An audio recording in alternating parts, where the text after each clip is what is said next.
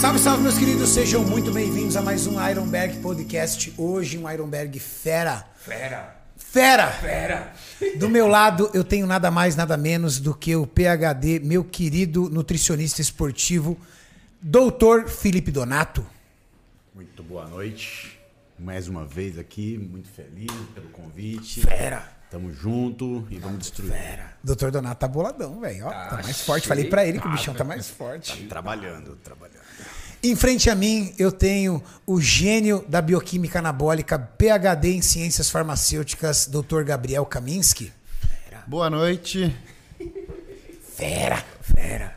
Muito obrigado pelo convite. Sempre que eu tô em São Paulo, eu quero estar aqui. Cara, sabe o mais legal? Quem agendou esse podcast foi o Kaminski e o Donato. Foram eles. Foram eles que alinharam, cara. Que legal, que orgulho.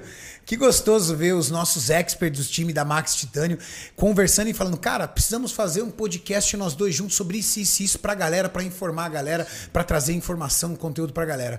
Ontem, ontem não, Mauricião, anteontem tivemos podcast.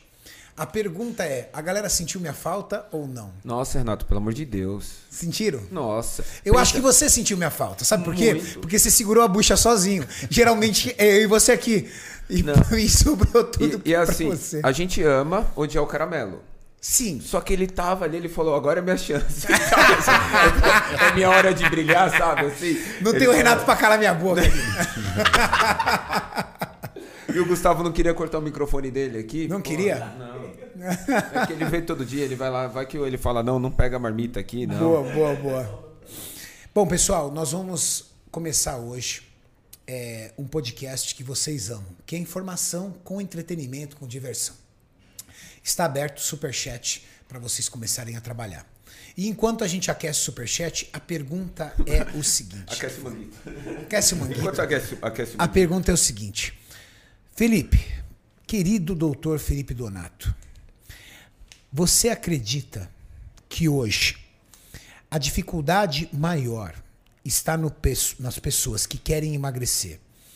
Está em retornar para a atividade física, até por conta da pandemia, ou conseguirem aderir a uma estratégia dietética que traga resultados? Eu acho que é mais a estratégia dietética, porque o exercício físico você consegue adaptar na rua, uma caminhada, uma corrida, a academia né, abriu agora. Mas achar ali o trilho que a pessoa tem que realmente ter para ela conseguir ter um controle calórico e associar isso ao exercício. Acho que está faltando é, essa informação de qual é o real valor calórico para aquela pessoa, para que ela consiga manter aquela dieta de forma longitudinal e aí ela tenha perda de gordura corporal, que é o objetivo. alguns fatores, três, quatro, cinco fatores, não sei, que literalmente fazem com que uma pessoa não consiga manter uma certa regularidade, um período mínimo dentro de uma dieta controlada. Boa. A gente vê no, no- no consultório né, o, o quanto de perda de peso a gente tem por um período. Então, na literatura, a gente baliza meio quilo por semana para dar 2 quilos no mês. Média. Aí você vê longitudinal em seis meses, a gente tem uma perda de 1,7, 1,8 quilos por mês de gordura em seis meses. O pessoal acha que é rápido. E aí queima a largada, fazendo um corte calórico muito agressivo. Também concordo. É isso que eu percebo quando a pessoa não tem uma orientação. O cara sai do, do, do 8 ao 80, né? Do, do, 80, do 80 ao 8. O cara come 4, 3, 4 mil calorias de alimentos que são de alta densidade calórica e aí ele quer passar a, a comer frango e salada. Sim. É, ele, ele- a estratégia do final de semana, o desespero, quando ele tem uma esbórnia nutricional, ele quer falar, não, então vou cortar o carbo, vou tirar tudo e tal até quinta. Aí o portal da sexta-feira, né? Tipo, sexta, sábado, domingo, ele não consegue manter aquela restrição. Então a gente tenta ensinar no consultório que você pode ter um controle calórico, e aí a partir de sexta, a sociabilidade e tal, você pode ter ali uma estratégia mais flexível, controlando caloria. Mas dá para soltar um pouco mais. Lógico, vai perdendo peso, o corpo ele reluta em continuar a perda de peso. Aí você vai ter que continuar fazendo uma força maior para continuar a perda de gordura. Mas não precisa ser tão drástico, é, é só pensar mais quanto tempo eu consigo manter essa dieta. Acho que essa é a pergunta. A gente tem que comparar dieta com outras áreas da vida, né? O problema é justamente esse. As mudanças que são significativas, elas são lentas. Então, se a gente for pegar o maior investidor do mundo, Warren Buffett, ele ganha um e pouco por cento ao mês. É quase uma poupança. Só que é um e pouco por cento de alguns bilhões. Mas há 30 anos. Nossa. Essa é a questão, né? Então a gente tem que fazer mudanças gradativas e que a gente consegue se adaptar a elas. Por exemplo, digamos que você quer passar num vestibular, você tem que estudar. Você é o cara que é o maconheiro skatista da escola. Cara, você não vai conseguir de um dia para outro estudar 8 horas por dia. Não vai. Mas você pode pegar e tomar a decisão de, não, eu vou começar uma hora por dia a ler. Aí beleza, conseguiu fazer essa mudança, aí você adiciona mais alguma coisa. Para buscar um físico é a mesma coisa. Não adianta você querer fazer tudo de uma vez só, porque daí você cansa, enjoa e abandona. Até porque você não está acostumado àquilo, então para você aquilo é um fardo. Exato. Então Aqui tem que fala. pegar gosto. E para pegar gosto, tem que ser pequenas mudanças. Primeiro passo: cortar besteira e comer sem sentir fome. Eu acho que a conversa né, do nutricionista ali é saber o que, que você tem em casa disponível de alimento, é, qual é a tua rotina, seus horários, é, que horas você treina, vamos dizer assim, o, qual que é o seu ponto gatilho que você consegue man- o ponto gatilho assim, o que você come que você não consegue parar de comer. Então a gente tenta achar assim, qual que é o problema da sua dieta? Tipo, é o café, é o almoço, é o lanche da tarde, é o jantar. Então, quatro, cinco refeições por dia, alimentos que realmente vamos ser assim, na, na internet eles são criticados, mas pô, eu não posso incluir um pão, uma fruta, porque a restrição calórica precisa ser zero, tirar tudo. Não, a ideia é ensinar a pessoa que ela tem um valor calórico de dia e o que ela tem em casa é possível fazer uma dieta, ela não precisa comprar alimentos caros. Ela pode fazer uma dieta com alimentos simples. Da, da experiência de vocês, as pessoas, até aquelas que tentam fazer dieta, que treinam, que tentam evoluir, elas batem as proteínas do dia? No, nas, nas refeições principais é mais fácil. Do dia. Do dia. Você está falando do cara que não faz e não, não, quer começar. Aquele cara que está dentro da estatística. Qual é a estatística? Por exemplo, se você pegar é, as academias de rede, não sei se vocês sabem, mas as academias de rede, elas sobrevivem daquele cara que só paga. Por quê? Por isso que elas são baratas. Você não consegue sustentar uma academia que paga 50 mil reais por mês de aluguel, é, máquinas e equipamentos bons, muitas esteiras, uma infraestrutura cara por 90 reais por mês. Você não consegue. Por quê? Porque se todos resolvessem realmente ir à academia, ela não con- conseguiria é, acolher todas essas pessoas. Não cabe. Não cabe. Então elas vivem literalmente da galera que vai de vez em quando. Essa galera que vai de vez em quando, ela faz parte de uma estatística muito grande e que a gente às vezes, a gente fala muito do cara que não tá fazendo nada e do cara que tá fazendo tudo.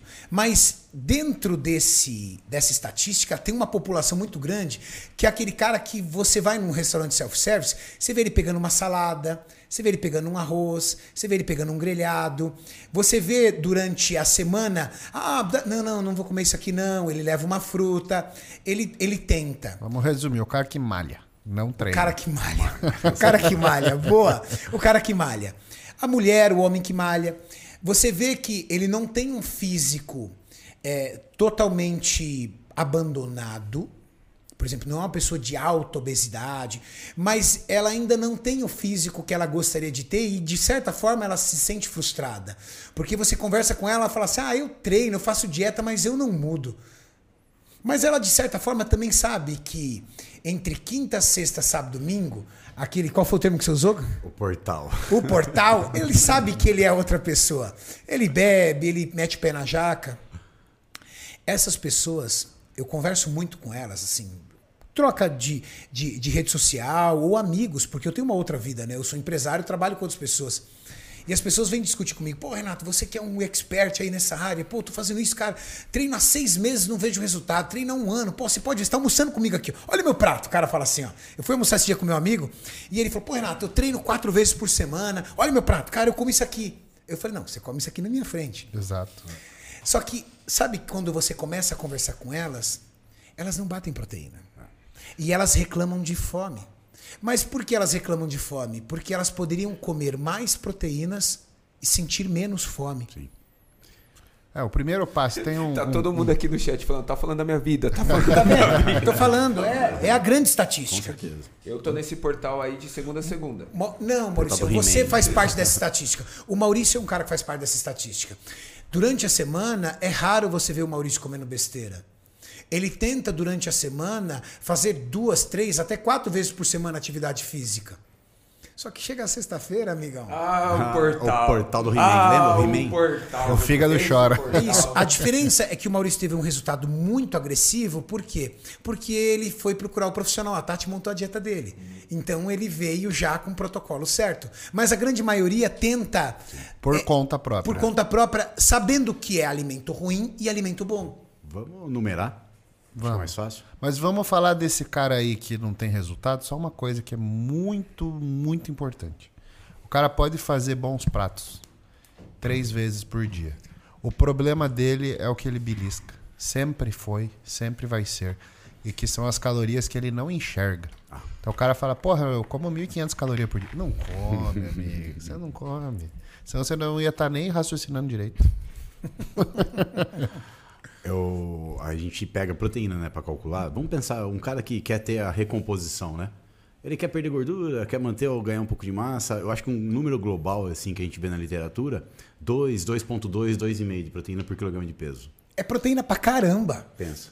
Ó, esse meu amigo, por exemplo, ele é um cara alto. Ele deve pesar na base mais ou menos de uns 100 quilos. 100. São 220 gramas de proteína. Vamos... qua- qua- 100 gramas de frango tem 25, mais ou menos? 25, 30, em média. Então, vamos falar 27. 27. Ó, você pega 220 dividido por 27, seriam 800 gramas de filé de frango ao dia. Na verdade, se você pegar 220 e dividir por 5, 5 refeições, Sim. né? 40, 40. 45, né, em média, 40, mais ou menos 45. vai dar 140, 150 gramas 150 gramas. de filé de Quantas refeições? 5, né? Cinco refeições. de- E aí, o cara falou assim, aí ele chegou pra mim e falou assim, não, Renato, mas eu como ovo de manhã. Eu falei, tá, quantos ovos você come? Eu como dois. Cara, quanto dá de proteína dois ovos? 12. 12 gramas! 12 gramas. Fala pra ele que é 8 para 1. 8 claras para um ovo. Porque é 8 por 3, a gente tem uma média de 24, mais um ovo 6, então eu tenho 30 gramas de proteína em 8 para 1. Oito claras e um ovo inteiro te ofertam apenas 30 gramas de proteína. Ou seja, de manhã, Por isso que o pessoal não eu ent- não abro mão do whey protein, cara. Exato. O pessoal precisa entender isso, né? A praticidade do suplemento. A gente vê muita gente falar mal. É, eu como comida. É, come quantos ovos? Você come 24 ovos para bater as 50 gramas de proteína, por exemplo, da sua primeira refeição? Exato. O suplemento é facilidade, né? É praticidade e, e sabor também. Eu como Porque- quatro ovos grelhados pela manhã para dar a taxa de gordura que eu preciso, a proteína. O ovo me traz muita saciedade. Eu gosto de colocar o ovo porque eu percebo que eu mata minha fome, mas eu não abro mão da medida do top whey. Por quê? Porque se eu depender da proteína do ovo para bater a minha proteína da refeição da manhã, eu tô perdido. É que aí começa aquela discussão, pô, mas vou usar o whey, vou gastar dinheiro, tá, beleza. É é a praticidade. A questão é, tudo bem, você não quer tomar o, o top whey de 30, 32, então você tem essa cacetada de ovo para comer no café da manhã. E o cara fala, "Ah, pô, mas pode dividir, faz assim, ah, eu quatro ovos, para você você pode comer 20 gramas de gordura nos quatro Posso. ovos. Tem cara que não pode, é 12, 15 no máximo por refeição. Porque é caloria. É, aí o cara joga aquela manteiga, né, pra fazer o ovo, aí já dá aquela extrapolada. É, eu particularmente unto a forma, justamente para não contabilizar a adição dessa gordura. Então o que eu faço? Um fio de azeite extra virgem, guarda, aqueço, tá? Aí aquece. Quando o óleo está começando a ficar quente ali, 50, 60 graus, aí que eu faço? Pego o papel, espalho o óleo na frigideira antiaderente e aí eu posso colocar o ovo. Então, eu coloquei talvez 10 ml na hora que eu coloquei o óleo. Quando eu passei o papel e puxei a absorção ali, ficou 3 ml. Sim. É, bem menos. Se a pessoa pegar uma gota de azeite e espalhar com o dedo, ela vai ver que é o suficiente para Sim, cobrir. é um tá. É só para não grudar. Aquela chacoalhada na, na frigideira, assim. Eu ensino meus pacientes porque a galera fala, não, mas ovo, ah, como é que você faz? Então, joga manteiga, óleo de coco, azeite. Eu falei, então, quanto? Ah, uma colher. Eu falei, então, 20 gramas, 4, é, ó, quatro gemas, né? 20 gramas de, de manteiga, 4 gemas de ovo, a mais que você colocou. Aí que tá o furo do barco que eu brinco, que a gente sempre fala dos podcasts, a galera assiste a gente. Na feira a gente encontrou o pessoal falando, e é muito isso, né? O cara pega pasta de amendoim, pega o azeite na salada, ele corta o carbo do almoço e ó, azeitão na salada. Então a gente velho. precisa muito esclarecer uma coisa, né? Hoje eu falei sobre isso.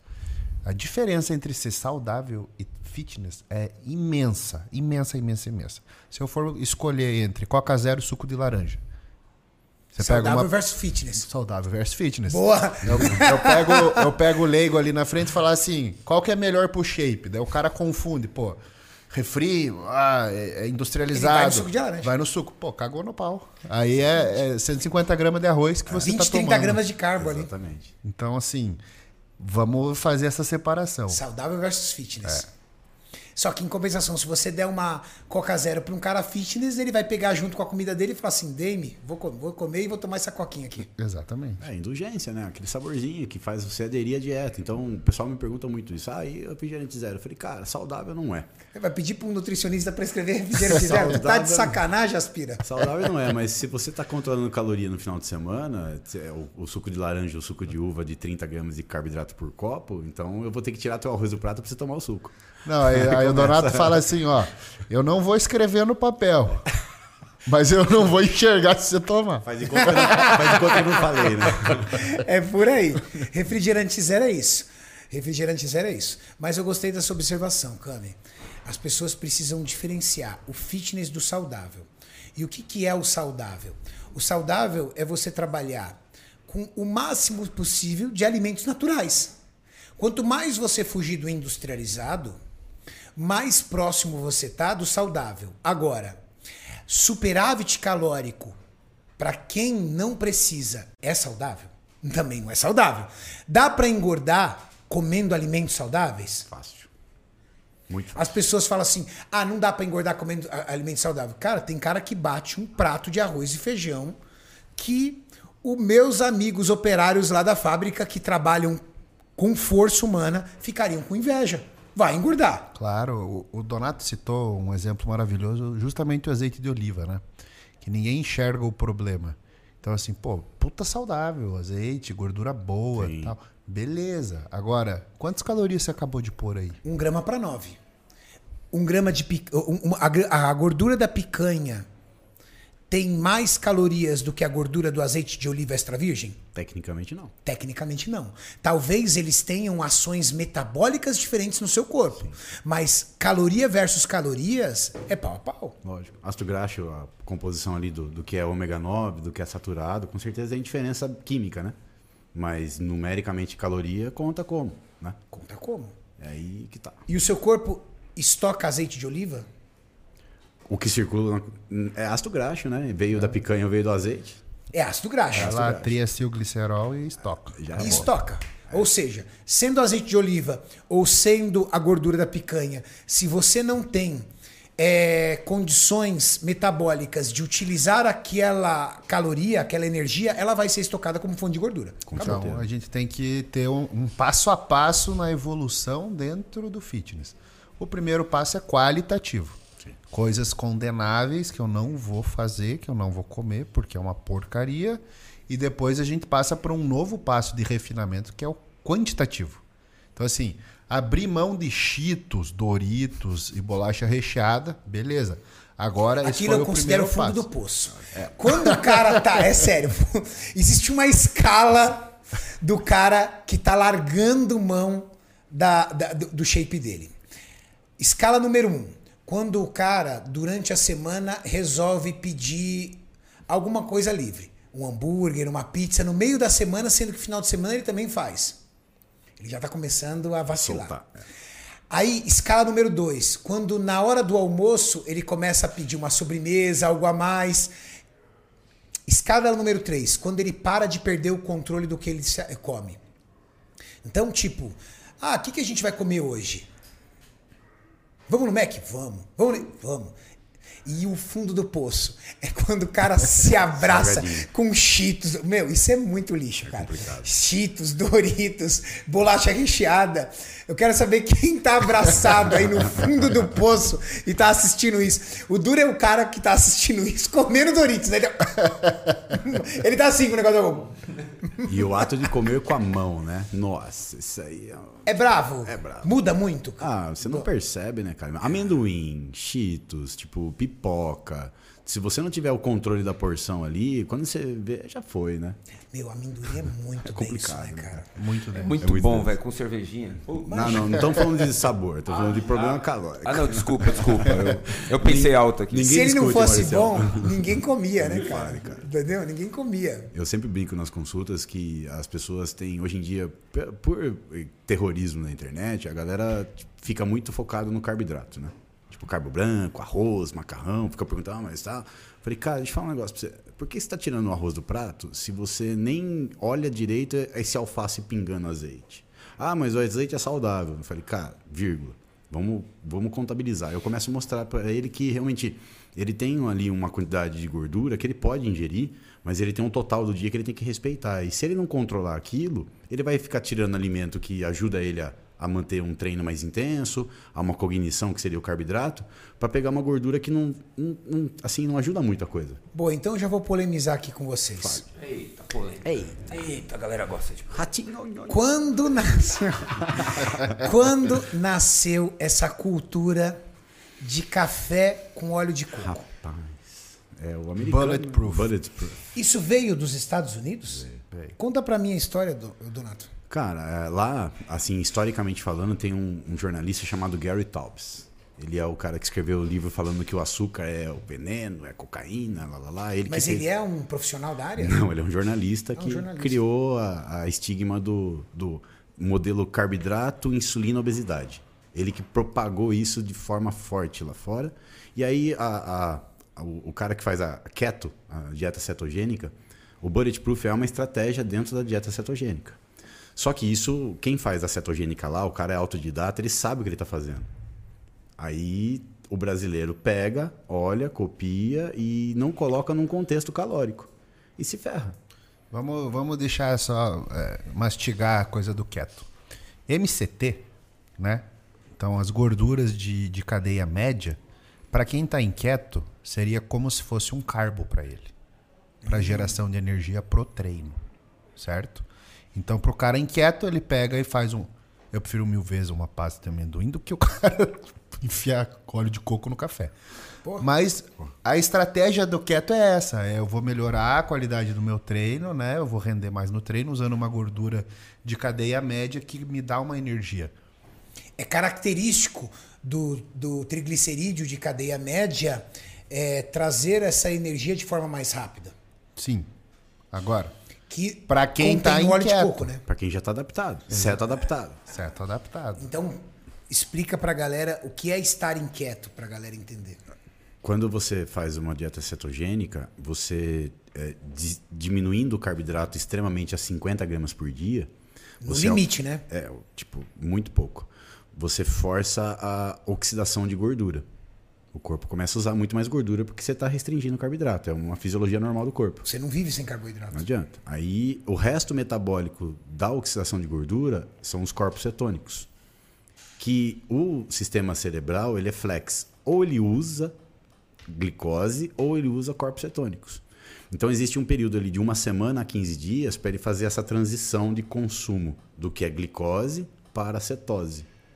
Quando ele passa esse período, ele está ceto-adaptado. E aí ele continua comendo só gordura e não usa mais o carboidrato, só 50 gramas ao dia. Então essa é a ceto-adaptação do cara que faz a dieta cetogênica.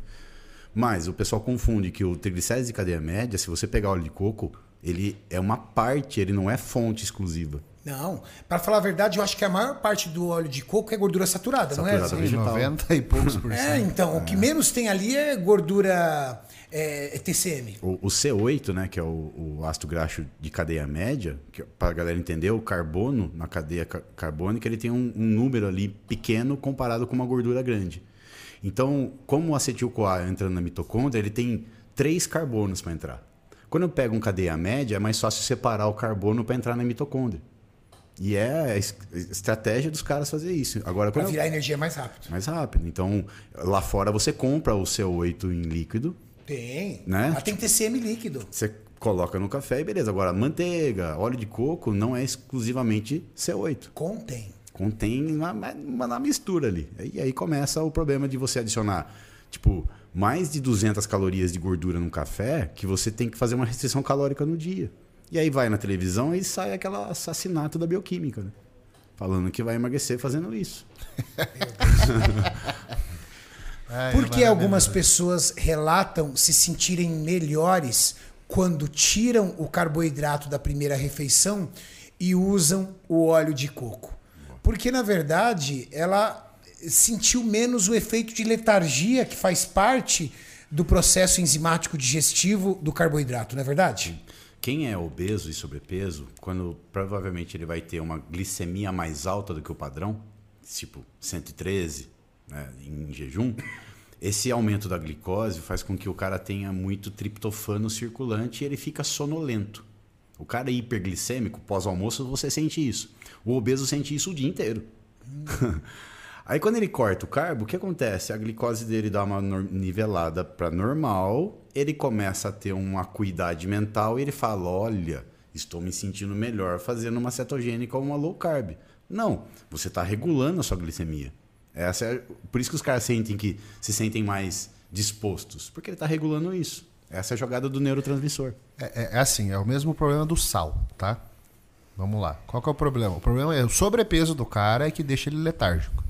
Não tem nada a ver com comer carboidrato, a princípio. O problema dele é o sobrepeso. Mesma coisa o cara do sal. O problema do- da pressão arterial do cara é o sobrepeso. Aí você quer resolver de forma rápida, tira o sal. Você pega uma pessoa normal que não tem sobrepeso, ela zera o sal. Porra, cara, não. O problema da pressão alta é o sobrepeso. O problema da hiperglicemia é o sobrepeso. Então você não trata a causa, você tem um efeito aparente e aí você propaga na mídia isso como se fosse a solução. E por que alguns médicos propagam isso? Vocês acham que, que é uma forma que eles conseguem, entre aspas, ajudar as pessoas a restringir calorias, porque ela vai comer menos se ela tomar um café com óleo de coco? Ou é uma forma que eles têm de conseguir construir uma seita do tipo, eu, tenho algo diferente para você se apoiar em mim? A priori, quando o cara tá com 130, 140, um homem, por exemplo, que eu atendo hoje em dia, uma mulher do- de 80 quilos, qualquer tipo de restrição calórica que se faça já tem um resultado. Nem precisa de muito, né? Não. Então, a gordura e a proteína, que faz a base ali de uma low carb, de uma cetogênica, ela já gera um efeito de saciedade, já gera um, uma- um efeito termogênico. E aí, como a pessoa não treina muito e não precisa muito de carboidrato, ela, no global da história, ela está fazendo uma restrição calórica. Ponto. Desidrata um pouco também. Né? Perde glicogênio e tal. Então, beleza, funciona até um certo ponto. Quando ele adapta aquilo e começa a melhorar a condição física de treino, quando ele começa a ficar com uma flexibilidade metabólica de glicose melhor, já não é a mesma coisa. Então o médico pega o cara tipo naquela situação piorada e ganha na primeira etapa, só que ele não dá continuidade pro processo. Muitas vezes é um seguro anti-cagada, sabe? Então, assim, O Cami é um Você- mestre. Eu gosto, eu gosto Ele gosta. Ele é- você tá lidando com uma pessoa descontrolada, tá? Compulsiva muitas vezes. compulsiva que vai destruir. Abriu a, a geladeira, arrebenta. o portal. Então você começa a colocar restrições do tipo, ó, ao invés de você tomar café da manhã, toma isso, vai treinar. Entendeu? Então você reduz a janela de cagada que a pessoa tem no dia. Por isso que o, o jejum funciona muito bem Ah, para pra pessoas também assim, acho. porque assim, ó, o cara fica esperando ali a hora de comer e aí quando ele for comer, ele tem uma janela menor, é menos bosta que ele come no dia. É Até porque ele vai ter comida para comer. É. Exato. Então, mas por isso a gente tem que falar, tem que fazer pequenas mudanças possíveis, adaptáveis. Então, o cara que tá no, no poço comendo cheetos, pô, só do cara cortar isso, eu vou dar um relato meu aqui, né? Eu vivo em hotel, Isso. só hotel. Eu fico na minha casa três, quatro dias no mês. Então, o que que eu decidi há dois meses? No meu iFood só peço comida agora. Antes eu chegava no hotel, pedia um hambúrguer, uma pizza. Eu perdi 6 quilos. só de pedir comida de verdade. Exato, então- Agora você pede arroz, feijão. Entro no iFood ali, vou lá em marmita, aí pego um frango grelhado, arroz, feijão, acabou. Então, assim, é uma pequena mudança. Pronto, isso já me deixa apto para fazer uma próxima. Então, ah, agora eu vou fazer isso. Então, para pessoa que não está fazendo nada, começa por aí. Tem um amigo meu, nutricionista lá no Rio, super nutricionista, o Marcelo Langsdorff, que vários pacientes ele pede o celular na consulta e apaga o iFood. Porra. Você não, Não pode ter disso. isso. Vou apagar esse aqui pra você, vou te ajudar. Então, assim, para o cara que tá começando é isso, né? Não adianta você pensar assim, do dia pra noite. Vou acordar, vou fazer a IJ, 40 minutos, depois eu vou comer só clara de ovo, depois eu vou treinar. O cara monta um cenário perfeito na cabeça dele Ou o cenário do ídolo do Instagram que ele segue. Exato. E daí o cara, pô, em cinco dias ele vai pegar ódio e ele nunca mais vai fazer nada. E ele vai falar que aquilo não é pra ele. Exato. Então a, a questão da, da água, né, conta muito isso no efeito, porque quando você faz essa estratégia do carbo e o glicogênio sai, né, diminui, o cara fica feliz na balança. Só que o que a gente faz no lutador, por exemplo, quando eu vou fazer o lutador bater peso, eu não posso no início fazer desidratação, eu faço ele perder gordura até o máximo para depois eu manejar a água do corpo. Então o atleta fisiculturista não faz isso. Só que as pessoas fazem o contrário. Elas esgotam, ela esgota a água primeiro, não consegue suportar o processo até o final e ela acha que estagnou porque não perdeu mais peso na balança. Não, a gordura tem uma fisiologia de queima diferente e demora. E aí a galera fica nessa fica patinando nesse problema. Então é clássico, no consultório é isso, tipo, eu tenho que realimentar a pessoa para ela entrar no trilho, para ela entender que ela não precisa sofrer tanto em ficar cortando, mas ela tem que manter um trilho, um, um caminho que ela consegue manter. E aí a longo prazo, seis meses, né, que parece ser muito pro pessoal, mas a gente opera milagres aí de pô, 12, 15 quilos de gordura. As pessoas muitas vezes me perguntam, e é bem legal, elas falam, Renato, eu gostaria de ser fitness. Eu vejo vocês, eu admiro vocês, eu gostaria de ser fitness. Não é? Me fala quais são os primeiros passos para ser fitness. E eu vou dar a minha opinião, gostaria que vocês dividissem a de vocês. Primeiro passo, começar alguma atividade física. Uma caminhada pela manhã que seja. Porque a atividade física, até para nós atletas, nos mantém mais restrito na dieta. Quando você está treinando bem, você faz a dieta mais consistente. Se por algum motivo você está treinando mal, a sua dieta também não é consistente. Porque a liberação de dopamina e de hormônios do bem-estar causada pelo treino te traz a recompensa que a comida também te traz. E quando você passa por um esforço muito grande, você fica mais seletivo. Cara, eu treinei, eu não vou comer isso aqui. Pô, acabei de treinar, cara. Acabei de treinar, não vou comer isso aqui. Primeiro, começar alguma atividade física. Segundo, uma, uma- algo que o Donato fala muito, que eu aprendi com ele, que eu trago para minha filosofia de vida. A regra 80-20.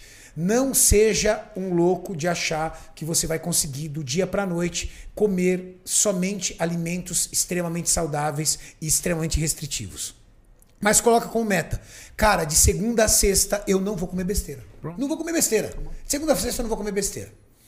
Cinco dias sem comer besteira, no final de semana, se você realmente tem ambição de ter um corpo legal, você já está um pouco mais descontaminado disso, você não vai sair arrebentando. E se você sair arrebentando, você também precisa de um psicólogo, que é o terceiro passo que eu ia falar. Se você tem problema de ansiedade, você precisa tratar a causa. Porque senão você vai. É uma luta contra você mesmo. Tem Não, é gente- uma luta perdida. uma luta perdida, Porque é cara. contra Tem cara tua que- mente. Poxa, eu, eu, eu- vejo o cara assim que começa a fazer dieta. Cara, ele sonha com comida, ele espera o final de semana Ver vídeo, ver vídeo, foto, gente assiste, fala, não, receita, sábado né? eu estarei lá. Meu Deus, cara, você tem problema, cara? Você tem problema?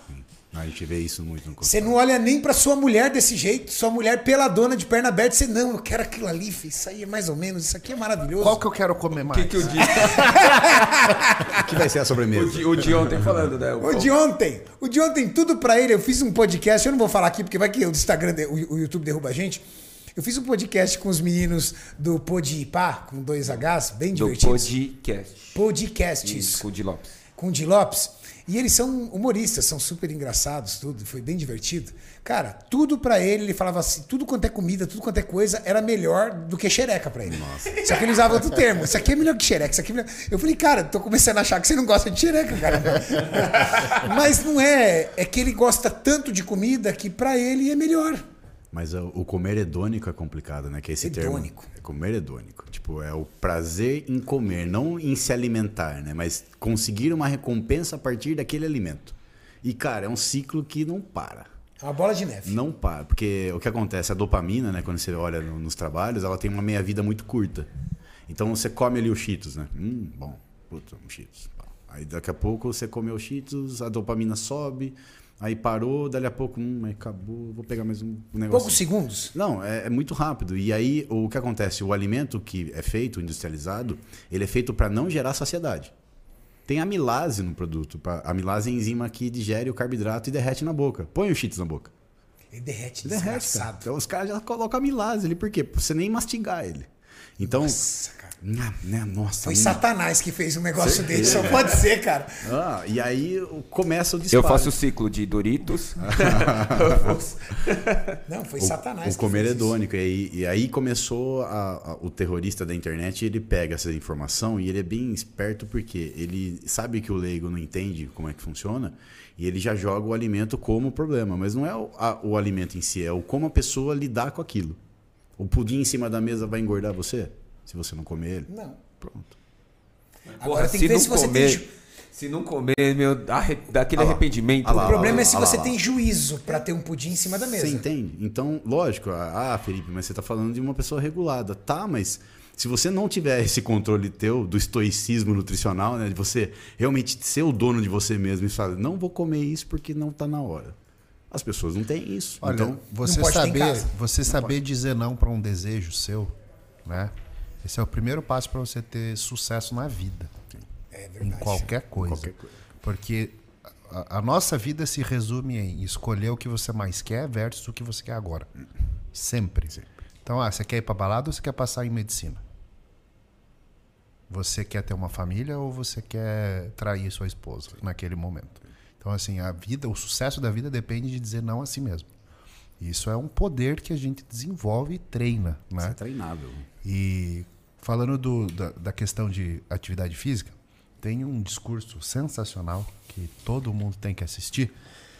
É o ex-almirante William McRaven, que o, o título é Mude o Mundo Arrumando Sua Cama.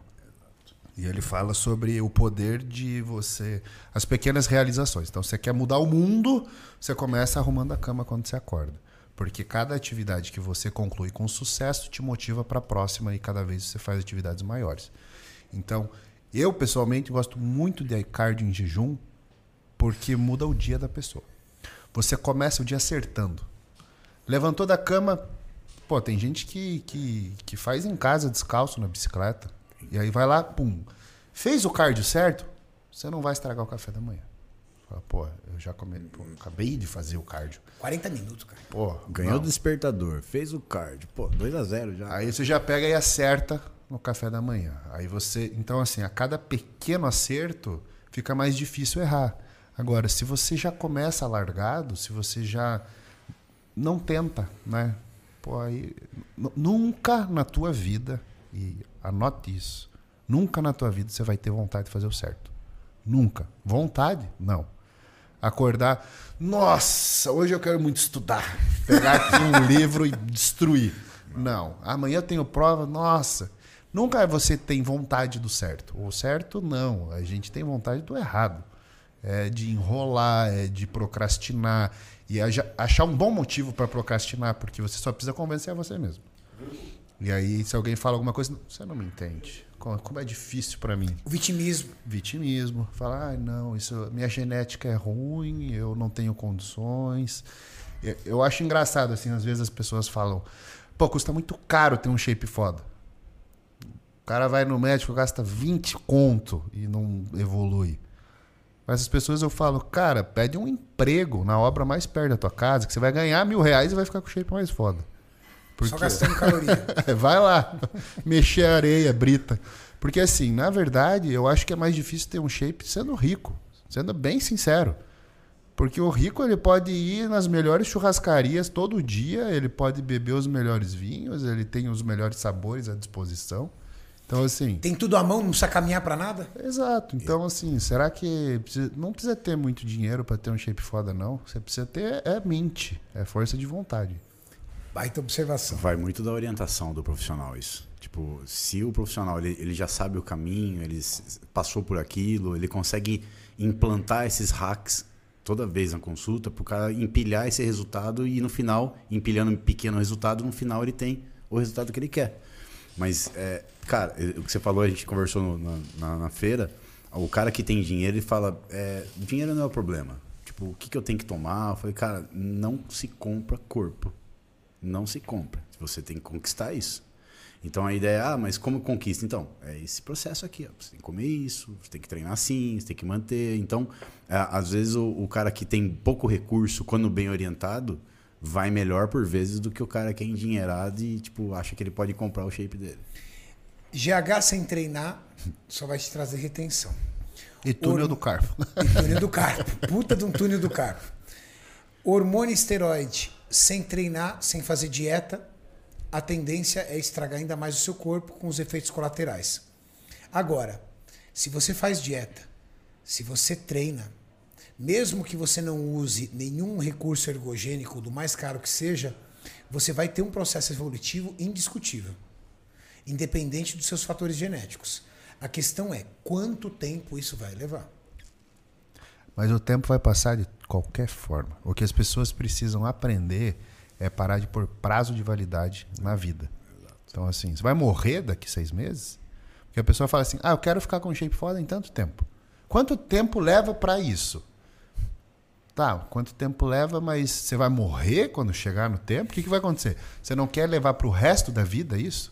Né? Não, as pessoas são muito imediatistas, né? No sentido de achar que eu quero resumir 20 anos de treino da Ângela em um ano. Quero ficar igual. Pô, não vai dar. Esse dia eu recebi um direct, a pessoa falou: é, em 50 dias, o que, que eu faço para ter um resultado similar? E era uma foto da Ângela. Você mandou pra mim. Não, cara. Pô, é difícil, né? É igual o abdômen. Quando que Podia ter escolhido outra pessoa. Ela é muito Não, ambiciosa, né? Não, mas, mas é que a pessoa não faz esse, esse comparativo. Eu gosto de comparar shape, caloria com dinheiro. Então, assim, o que, que eu faço em 50 dias para ter a riqueza de 20 anos de salário? Sabe? Mais ou menos isso. É por aí. a espessura da pele. O pessoal fala, cara, tipo, vendo o seu abdômen e tal, é, quando que vai chegar a aparecer o gominho? eu falo, ó, deixa eu falar pra você que essa dobra cutânea de 25 milímetros, um cara que tem o abdômen aparecendo, ele tem uma dobra cutânea de 8, 5 milímetros. Então você tem 20 milímetros para tirar disso. E se tirar ainda. E isso em dieta pode levar num grau estatístico de quanto tempo sem errar? Ó, Renatão, assim, tem cara que dependendo da espessura da pele para aparecer um abdômen é mais de um ano, cara. Mais de um ano. Mais de um ano. E sem errar. Não, mantendo assim, vai, vai, vai, aí vai chegando. Então, se o cara eh, tem uma, um BF ali de uma porcentagem de gordura de 17, 16%, é mais rápido. Chega em menos tempo. Demora, mas chega. Mas um cara que tem aquela espessura da pele muito tempo, né? Que às vezes você- o adipômetro abre para 50 milímetros. Meu Deus. Vai ser na boca de jacaré. ó, tipo- Não, cara, é, a gente faz avaliação física e assim, a gente fica não tirando o- a, a esperança da pessoa, mas a gente sabe que para chegar naquilo que ela quer é, é muito tempo. É que não pode frustrar. É, né? exatamente. A- a- o ruim é você gerar uma expectativa irreal. Não, um mês você vai conseguir. Nem a pau. velho. Não, aí a pessoa nunca mais quer. É. Né? É, é- é complicado, mas essa coisa do. Esqueci o que eu ia falar. Eu sou bom nisso, você sabe. Isso é né? bom. É muita coisa, né? E era mó massa, assim, tinha pensado já. Você já fez o ditado já na cabeça. Já né? Mas uma coisa que muitas pessoas reclamam. Renato, eu já sequei tudo, mas os meus flancos aqui atrás, ou, ou, e, a minha barriga aqui perto do umbigo, cara, não seca. Eu sequei tudo, perna, braço, costa, ombro, tudo.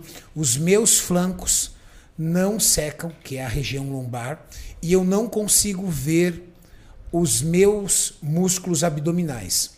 É um fato que os últimos locais a perderem gordura é a região da circunferência da cintura, a circunferência abdominal? Tem, tem uma, uma resistência. Principalmente em homens, você percebe que a cinta, né? Ela faz a volta inteira. Tipo, no umbigo e aí nas costas. A mulher é coxo femoral, né? Tipo, O Maurício, em dezembro, Culote. ele voltou da praia. Eu falei pra ele: pode tirar a boia, você já saiu da água. Parecia que ele tava com uma boia, cara, desse tamanho, de tanto que ele tava bebendo. sabe a Pô, piscina? dá risada aí, Maurício, é engraçado. Bebendo, Renato. Nossa, em dezembro você não bebeu nada, não. Nossa nada. senhora! Meu Deus O do lançamento céu, do. Horus, ele tava cabeção, né? Tava Nossa, o cara dele tava assim, ó. Inchado. Olha, lembrou do lançamento do Horus, velho. Você vê como tava inchado. A gente fez dia 6, dia 7 de janeiro. Nossa. Ele lembrou. Tava um cachaço. É, aí você fala da, da gordura, eu, eu falo pra pessoa que sabe aquela, aquela parte da piscina que é mais funda? Sei. É aquilo. Tipo, aquela parte ali é a última da última. Então é fato. É fato. Vamos colocar assim: é, existe um projeto arquitetônico do corpo de cada um escrito no genoma dela, tá? É genético. Então vai ter mulher que junta toda a gordura no tríceps. A Tati. Você acredita? A Tati sempre foi uma pessoa assim de corpo maravilhoso. Assim. Desde que eu conheci ela, a Tati tinha uma linha, um corpo legal. Mas olha que engraçado. Toda vez que a Tati engordava, ela aumentava no tríceps. Muito louco isso. E era da mãe dela. A mãe dela, a mesma coisa. É, e isso é uma é, é genético. É então, genético. a- Aquele tchauzinho. o- Não, não, o tríceps crescia mesmo aqui. Ela ganhava gordura no Não, tríceps. é uma região que a mulher ganha mesmo. né? A gente percebe isso. então assim, daí tem uma outra que é culote. Aí tem uma outra que é glúteo. Então assim, o, o design genético de cada um tá escrito no teu genoma. A sequência da onde você começa a acumular gordura e que vai ser o último lugar que você vai perder, de todo mundo é igual. Agora, se a gente pegar uma foto do Dorian Yates, colocar ali na cara dele afundada, você vai ver que não é impossível perder lugar, gordura de nenhum lugar. Inclusive, ele relata que a, a sola do pé sumia, assim. A- o calcanhar afinava. porque ele tinha menos de 3% de gordura quando ia competir, e daí ficar em pé sangrava o pé, que ficava Meu muito Deus. fina a pele. Então, assim, não é impossível perder gordura de nenhum lugar, não, não existe isso. Ah, desse lugar não sai. Na verdade, é porque você desiste antes. Né? É que ele é o último na escala. É o último na sua escala. Você né? vai ficar. Olha lá, o game. O Essa dead, cara aí face mesmo. ali. Olha a cara dele, velho. E o pior é que tem gente que tem a deposição de gordura geneticamente intravisceral. É, o que a gente está falando é essa gordura subcutânea, que é o que a gente faz a avaliação física, que meio Tá que ali no interstício, né? balança. é. A, subcut... a, a intravisceral, ela tá ligada ao tecido adiposo que tá ali perto do fígado, perto do pâncreas, perto do intestino. E é aquele indivíduo, homem principalmente, né? Que tem aquela barriga dura e brilhante. Eu lembro meus tios em Piracicaba, os italianos lá, ele colocava o copo em cima da barriga. assim. Meu pai Barriga de também. chope. É, de- demorou para formar isso aqui. Investimento, né? Ele falava. Então eu no consultório eu dou um peteleco, brincadeiras à parte nos tios lá em Pira, então o peteleco, a barriga é dura. E aí eu não consigo fazer dobra. Então é uma genética da gordura intravisceral. Eu lutei contra isso porque eu sabia que se eu soltasse a linha, eu ia ficar com aquela genética, Meu pai era assim. entendeu? Então cada um tem essa, esse mapa genético que o Kami falou. Isso é muito verdade. E é engraçado, Então é né? o cara normal fica as mesmo. pernas finas, os braços finos. e- O cara fica chateadão, sabe por quê? O cara manda mensagem às vezes pra gente, poxa, cara, pô, sequei minhas pernas, sequei meus braços, meus, meus braços estão definidos, meu peitoral definido, minhas costas, mas essa gordura da barriga não. Eu não consigo ver a minha musculatura do abdômen. Então tá explicado aí pra vocês. Vocês não conseguem ver a, a musculatura do abdômen porque é o último lugar que você perdeu a gordura e faz tanto tempo que você tá de dieta que você já tá de saco cheio de fazer dieta e quando você vai conseguir secar seu abdômen, você desistiu, abandonou. E a galera acha que o abdominal, né? um- treinar o abdominal vai dar esse aspecto. Hipertrofiá-lo, né? Na verdade, se você afinar a pele e hipertrofiar o abdômen, fica aquele aspecto tridimensional. É um conjunto de fatores, mas de fato a pele é o que faz mais diferença ali na definição. Um abdômen hipertrofiado pode permitir uma camada um pouco mais espessa do interstício. Sim. Porque você tem um abdômen mais hipertrofiado. Então, se você sair um pouquinho da linha, você está aí na casa dos 5, 6%, você vai para os 10, 12, você ainda mostra o abdômen dando aquela forçadinha. abdômen hipertrofiado. Mas ver aquela linha, aquele V-shape bonito, aquele abdômen bem trabalhado, aí é pele, né? Até é engraçado que um cara me mandou mensagem no, no Instagram e falou: Ah, o Renato falou para não treinar muito o abdominal porque fica com um abdômen grosso. Eu falei, cara, você tem que perceber que ele tá falando de musculatura para um atleta classic que quer ter uma linha de cintura mais fina. E ele é tão doido porque eu falo o contrário.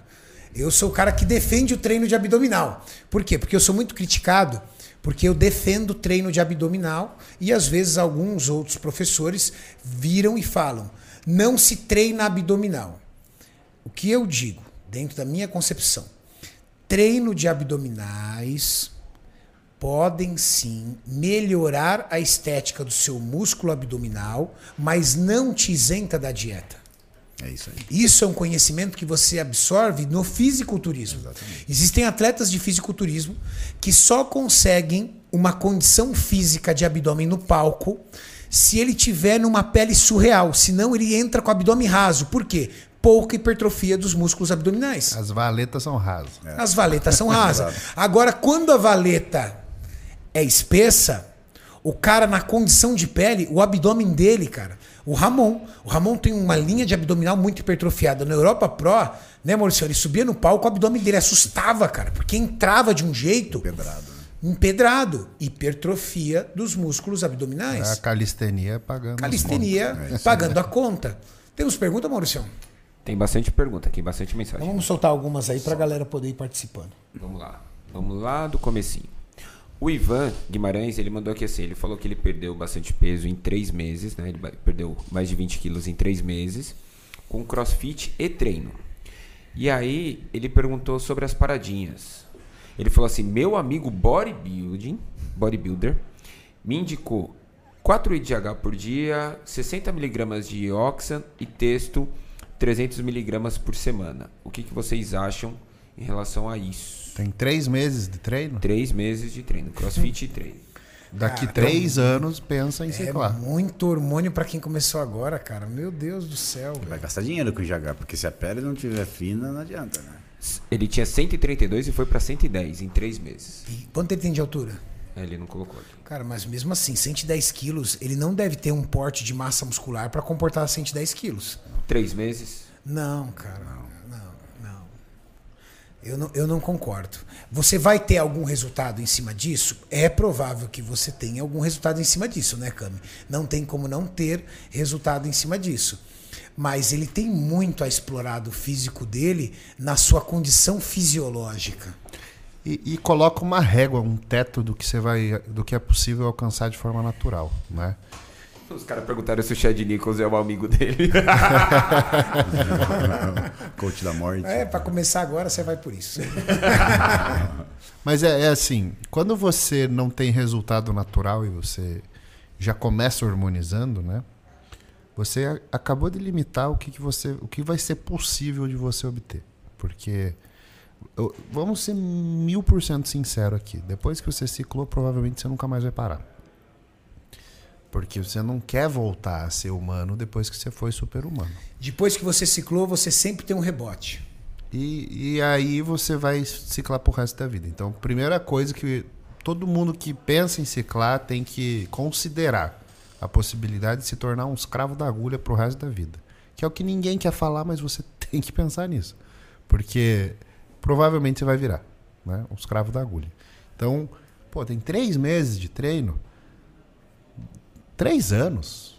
Faz três anos. Primeiro para você pegar gosto pelo treino. Porque a partir do momento que você é, tem um gosto artificial pelo treino, por uma força que não é tua, que é da droga, e ela vai embora quando acabar o ciclo, e daí você vai sentir um bosta treinando, e aí falta testosterona no cérebro, que é um neurotransmissor, e você vai ter depressão, e você não vai ter vontade de treinar, porque teu treino vai ser horrível. Tudo isso acumulado, a chance de você, com três meses de treino, que fez um ciclo, parar de treinar de vez é muito grande. Porque você nem gostou do treino, você nem conhece, você não tem uma experiência pessoal de mérito seu, de ganho seu. Você viu? Ele ainda ele, ele, ele é ele pratica o CrossFit. Então ele está muito mais numa modalidade olímpica do que para um trabalho de hipertrofia focado dentro de um ginásio de musculação. Só que ele está usando uma carga de hormônio esteroide que um amigo bodybuilder indicou que é totalmente focado em alta performance de musculação. Não é verdade? Sim, Então É, é, é muito, muito O diferente que aí. acontece a- nas a pessoas obesas com sobrepeso, existe um, um primeiro, como ele estava parado, é, às vezes ele ganha um bom, um bom volume de massa muscular no começo, quando ele começa a treinar. E perde gordura também. Existe essa possibilidade. E aí o peso da balança não muda muito, então ele acha que ele estagnou. Só que a massa magra ela não tem saltos exponenciais toda vez você vai ganhar 4, 5 quilos de massa magra. Ela estabiliza. E aí você tem que continuar treinando para secar mais a gordura. Então eu percebo muito isso num cara obeso sobrepeso, quando ele começa a treinar. A primeira parte de perda de peso dele às vezes não é tão grande na balança, porque aconteceu isso. Ele estava mal treinado, mal alimentado. Você alimenta o músculo dele, ele ganha, ao mesmo tempo que perde gordura, mas ele tem que continuar o processo. E aí ele vai focar mais a perda de gordura. Essa é, é o que eu percebo no consultório, na prática de, de consultório. Falando sobre medicação e uso do emagrecimento, você tem recebido pacientes que utilizam análogos de LP1 é, já constantemente? Cara, cada vez mais eu vejo pessoas utilizando Victosa, Trulicite. Saxenda, Ozempic, os análogos de LP1. Sim. É, é, acho que faz, tá, tá sem receita agora? O pessoal compra na farmácia? Sem receita. né? E isso está acontecendo direto porque o efeito farmacológico que a gente percebe, o GLP, ele tem um- uma ação neural onde você se sente é, saciado. Então, quando o cara erra um pouco a dose, ele se sente nauseado. E ele não quer comer. Só que você percebe quando ele para de usar ou ele desmama, a fome vem de novo. Então, é um cabresto bioquímico para ele conseguir tipo não comer tanto. Mas tirando aqui um pouco a. Vamos dizer assim, vamos tirar um pouco aqui a, a formalidade de lado, cara, ele ajuda muito os caras a emagrecer. Ah, não, com certeza. Ajuda. Isso é fato. Assim, ó, é- vamos colocar, é uma tecnologia e é um milagre farmacêutico. Se você parar Pra para pensar obeso. no efeito é, catastrófico que tinha os, é, os medicamentos inibidores de apetite perto dele, é muito menor. Sim, sim, concordo. muito melhor que anfetamina. Bem Anfetaminas, por exemplo. Tem Proporex, né? Lembra? É, Anfepramona. Anfepramona. Pramona. Divórcio Tem- e acho que suicídio, né? Tem alguns que já até proibiu, né? Não, é muito forte. Só, só que assim, né? Vamos colocar. O que, é preciso, o que é preciso fazer concomitantemente é mudar a mentalidade. Porque senão vai ser a muleta pro resto da vida. Exatamente. É. né?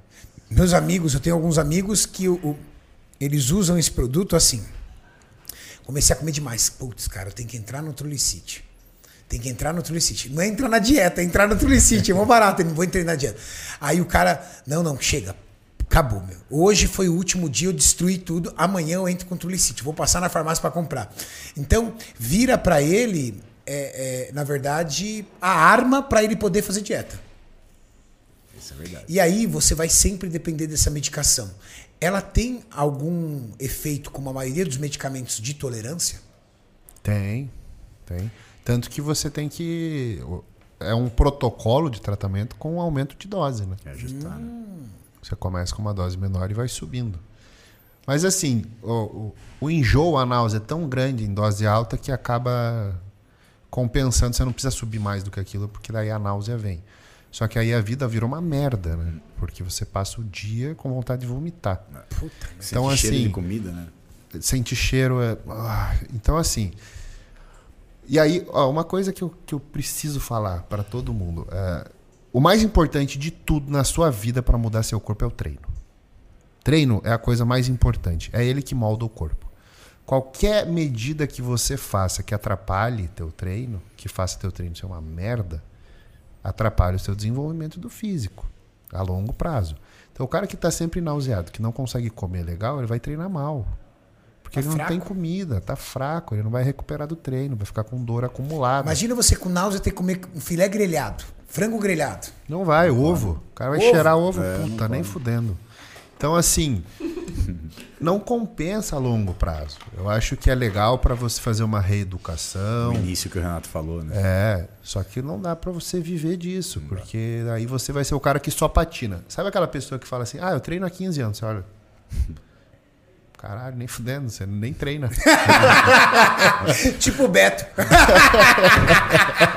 A. Betão treina há 15 anos. Porra, Beto, esse dia o Betão postou uma foto e falei, Beto, você só tá a cabeça, cara. Para com essa desgraça desse Trulicite, que sua cabeça tá enorme, velho. é "Deus outro abençoe o apaixonado Trulicite." pelo Trulicite. Cabeça desse tamanho, assim, ó. Por quê? Porque o Trulicite não deixa a pessoa comer. E aí, quando você não come, você também treina mal pra caramba. O seu corpo vai tirar gordura pelo déficit calórico gerado? Vai. Mas ele vai falar assim: você não precisa dessa massa magra. Dá isso aqui pra mim Tchau. também, aqui, ó. E leva embora também. Vai embora. Mano, tá parecendo um mini crack da Coca-Cola. Nossa, Assim, cara, você viu a foto que ele postou? Ele postou uma foto com a bolsinha igual do Maurício. Eu falei, meu Deus, eu falei ontem pra ele, Beto, tu tá a sua cabeça. Side bag. Você tem Side também. bag. É, side bag. Você tem também, Renato. Você que falou que é O cara pra vem da Que Europa. frescura, meu Deus do céu, velho. Europeu. É o nome que eles deram pra pochete. De ombro. Renatão, vamos lá. Ah. Boa noite. Tenho esteatose hepática não alcoólica. Estou sendo acompanhado por um nutricionista. Sou magro tal. Posso começar um ciclo ou nunca poderei usar? Cara, pra mim, em primeiro lugar, a saúde sempre. Você tá tratando é, um problema de saúde, dependendo da medicação que você utilizar, ele tem passagem pelo fígado. Eu acho alguma coisa te fez a ter esse problema de saúde. Você é um indivíduo magro, então provavelmente você devia comer o que você queria, mesmo que fosse em pouca quantidade, para poder subir tanto assim a gordura ao ponto de ter problema de gordura no fígado. O que, que você acha, Cami? Olha, ele colocou aqui, eu tenho 1,61, 65 quilos, 12 de BF e 7% de gordura visceral. Ó, às vezes até poderia ser uma tendência genética Pode ser. a Que ter. também já não é bom também. Que É daí, pô, talvez seja um impeditivo para você ciclar. né? Não, não é interessante você arranjar mais um problema. Resolve o problema que você tem agora para arranjar outro. Né? Até porque pensa num órgão perigoso e silencioso é o fígado, né? Ah, e, e- você vai, vai, vai limitar o resto da sua vida. Nossa. Então, assim, é, é complicado, porque a gente sempre quer saber o, o- o máximo de coisa que pode fazer para aproveitar melhor o resultado de algum esforço, né? Sendo que, na verdade, você pode dar um tiro no pé de ter um retrocesso de anos de trabalho, porque tem uma infecção, uma inflamação, uma doença. Então é melhor A gente- resolver primeiro. O Sérgio Fernando mandou assim: é, Fui no cardiologista e meu LDL está em 161. E ele disse que o motivo pode ser os ovos que como por dia, que são em média 8. Será que ele é o vilão mesmo? Como basicamente arroz, feijão, ovo ou frango. Harvard, 20 mil pessoas. Um estudo de todo mundo comendo ovo. População grande, hein? Harvard. Puta merda. E aí, que é o População comendo ovo? ovo. Então, o que que ele é, esse é o estudo que desmitificou a tal a relação. Gema de Você ovo, que é bromatologista vai entender bem Claro. isso. A questão do ovo é uma coisa de bromatologia.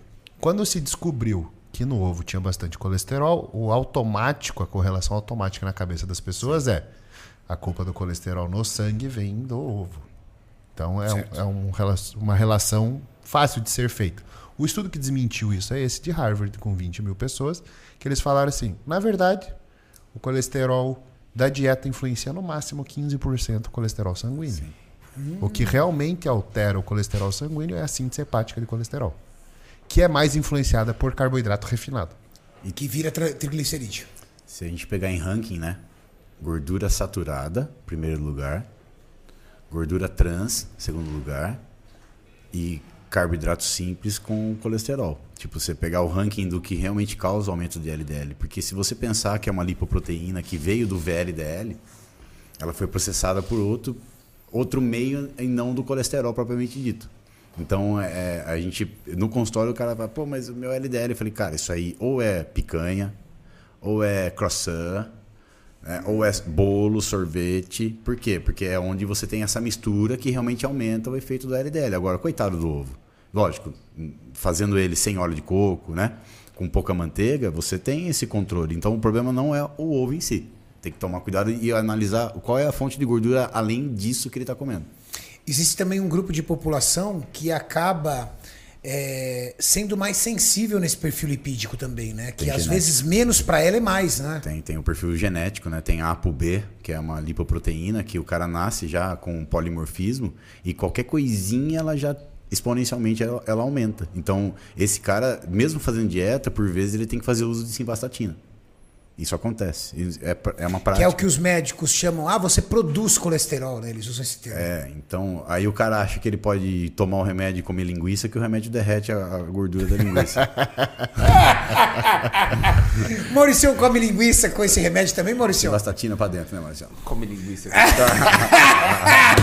Renato tá soltinho hoje, né? Renato tá soltinho. Tá Não, tô engraçadão. perguntando só, tá só Renato perguntando. tá engraçadão hoje. Acho que ontem podcast com, menino, com os meninos lá. É, O Renato ficou soltinho.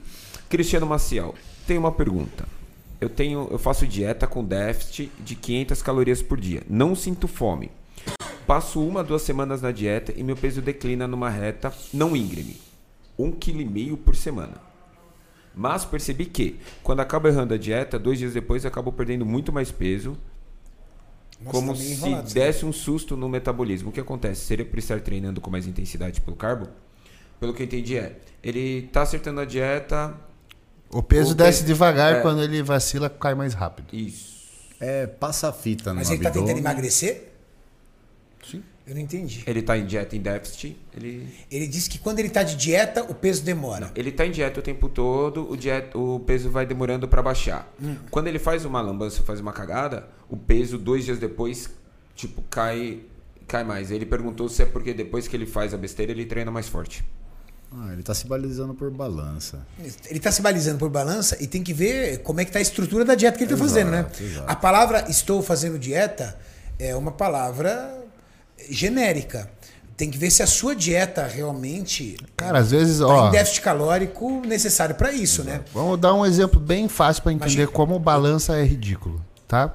Digamos que você comeu hambúrguer e aí, nossa, despencou 2 quilos. E na verdade é porque você comeu mais gordura e cagou mais. E aí? Por exemplo. Por exemplo.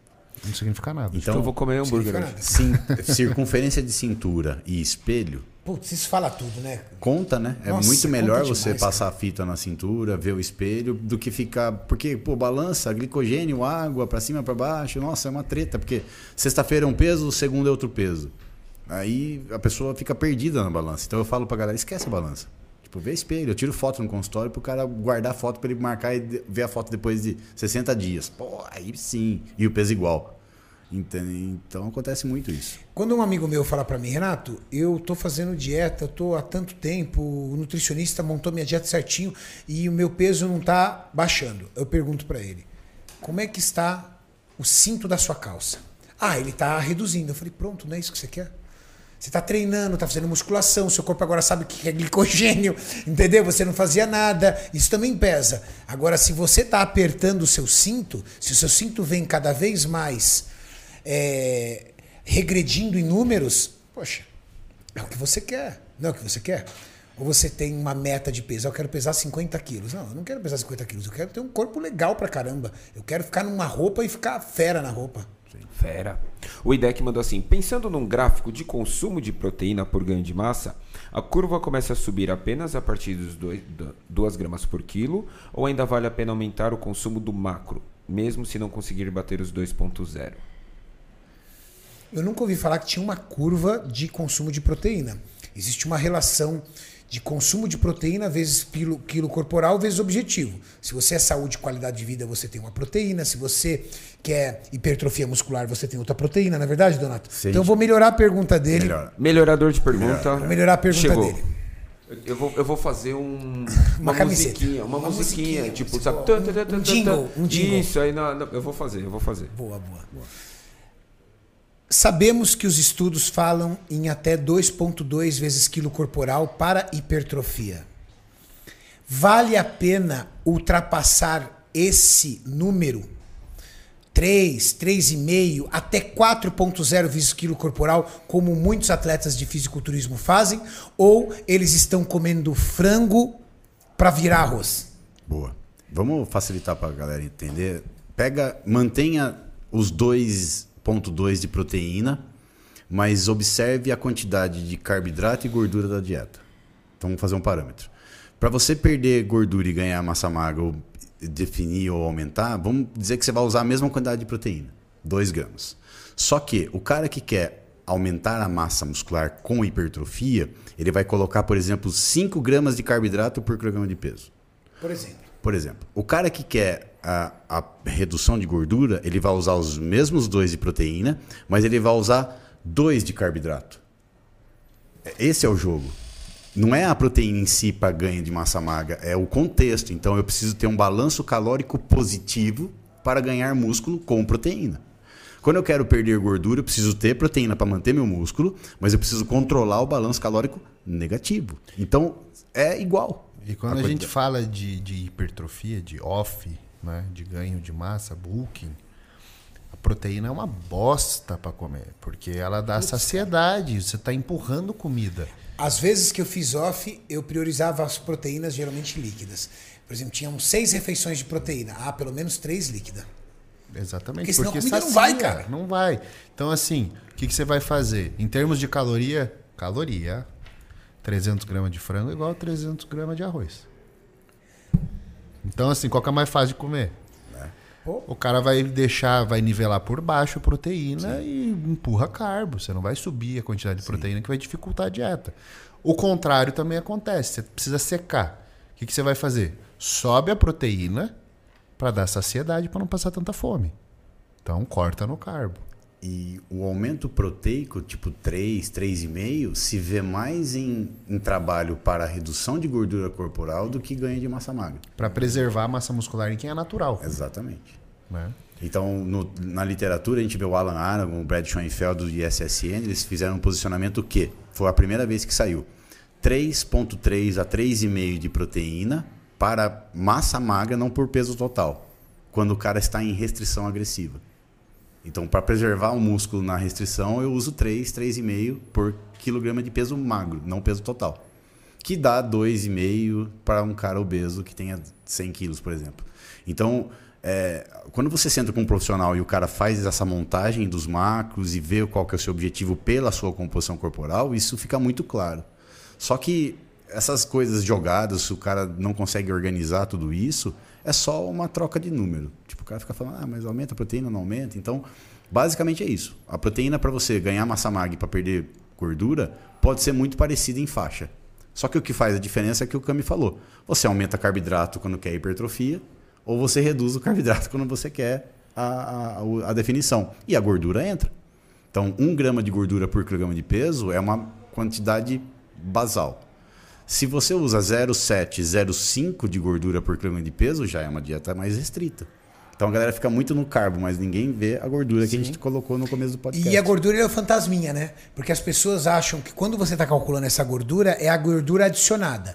É gema de ovo, azeite e, e, e, pasta de amendoim, por exemplo. O problema é que na cocção, no preparo dos alimentos, muitas pessoas usam bastante gordura. Sim, não. Eu vou em restaurante às vezes, aquela, aquele arroz tá brilhando de um jeito que eu falei assim, cara, ela botou 50 ml de óleo para fazer esse arroz, cara. Uhum. Não é possível, porque o arroz está lubrificado. Você fica conversando tá com a comida a tarde né? inteira, né? O prato fica banhado no óleo ah, ah, e você ah, fez um prato saudável. Pô, coloquei arroz, frango e salada. Você termina de comer o prato todo oleoso. É isso aí. Então, o, o furo do barco que eu brinco seria. Tá, então você está comendo salmão na refeição. Beleza, salmão já é um peixe que já tem 12, 15 gramas de gordura por posta. Aí você vai lá e besunta com 20 ml de azeite. Putz, Pô, aí lascou, velho. Era, entendeu? Aí é melhor comer cupim. Pronto. Costela. Costela, mais barato, mais gostoso. Costela, costela. costela é legal. Costela no bafo. Mas eu tenho uma pergunta aqui para vocês sobre essa situação que a gente estava falando de proteínas. Um indivíduo que faz uso de hormônio esteroide, ele é capaz de sintetizar, de absorver mais proteínas do que o indivíduo natural? Ou seja, um cara que usa hormônio vai precisar de comer mais proteína do que um cara natural para um mesmo objetivo? É o contrário. É o contrário? Quem usa hormônio tem o melhor aproveitamento dos aminoácidos. Com menos ele faz mais. É. Olha que interessante. Por isso a gente fala em Cara, e o três... conceito da galera é totalmente diferente. Você pode perguntar pra qualquer atleta de fisiculturismo. Você vai perguntar pra ele, por que você tá comendo 4.0 vezes quilo corporal de proteína? Não, porque eu tô ciclando, cara, preciso de proteína. E aí entra no que você falou. O cara tá pagando o preço de mignon pra ter arroz. Que vai virar tudo gliconeogênese. No caso. É. E a galera confunde é, a questão de aumentar a proteína, você falou da absorção. A absorção intestinal é diferente de eu chegar a aminoácido no músculo. São coisas diferentes. Absorver vai absorver tudo. Não, o que você comer, a mucosa intestinal é uma quadra de tênis quando você estica ela. É 200 metros quadrados de intestino delgado. A microvelocidade. Então absorve. Agora, o que vai ser feito depois daquela absorção em excesso? Neoglicogênese, oxidação de aminoácido, Então a palavra certa não é absorção, é utilização. utilização muscular. Se é o cara que é o músculo. Então, até ah, em alguns podcasts passados eu coloquei que o Luke Van Loon, é um pesquisador, ele fez um trabalho com 20 gramas de proteína da refeição e ele fez com nitrogênio marcado o quanto desses aminoácidos essenciais da proteína chegava no músculo. De 20 de proteína, 2 gramas de aminoácido essencial chegava no músculo depois de todo o processo. Caramba, cara. Então não é 30 gramas de frango que você vai absorver totalmente pro músculo, não. Chega uma parte lá depois de todo o intestino, circulação hepática. Ah, e aí chegou o aminoácido essencial no músculo. Beleza. Daí o cálculo. Aí, essa é a jogada. E é por isso que você vai ver um, um, um bodybuilder grande e você começa a entender que, na verdade, não é o quanto o cara sintetiza, mas é o quanto o cara não cataboliza que determina quão grande ele vai ser.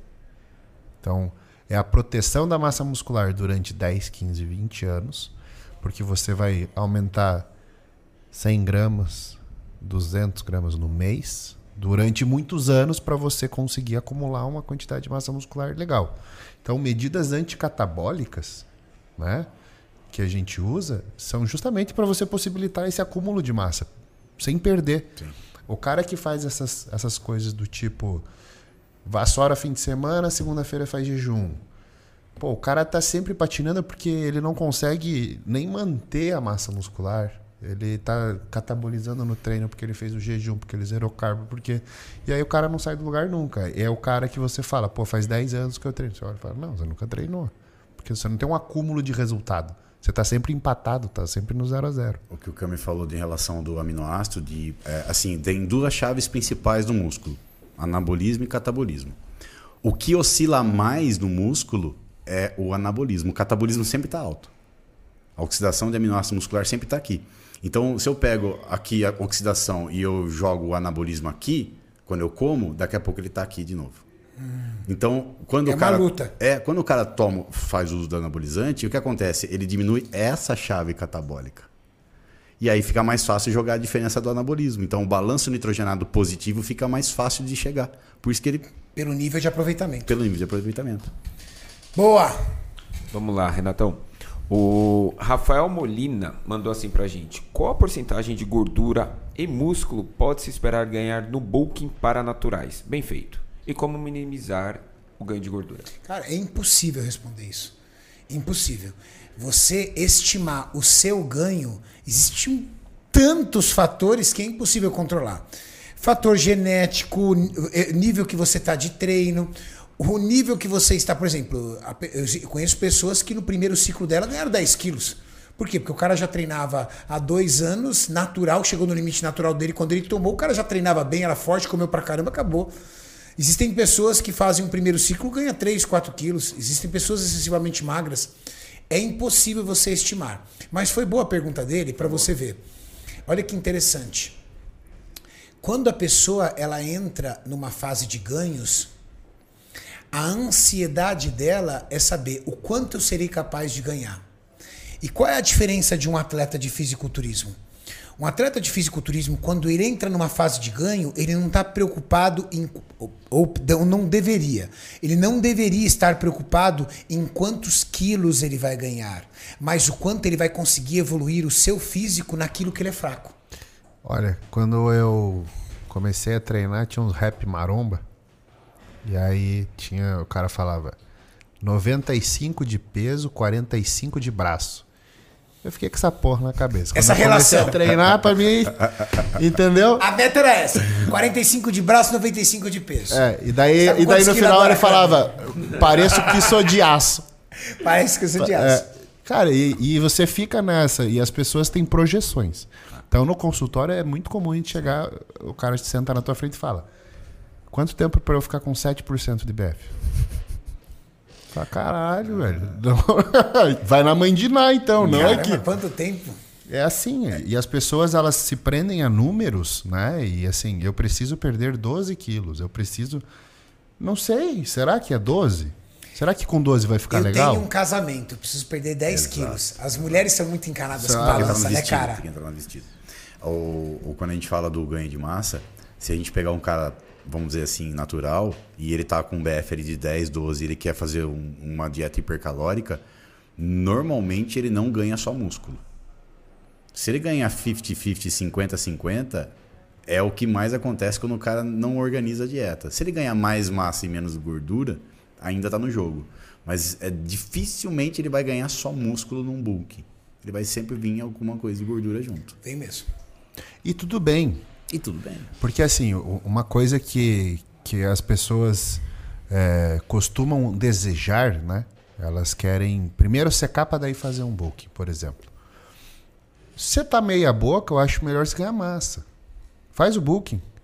E aí você deixa para perder essa gordura de forma lenta, melhorando seu treino.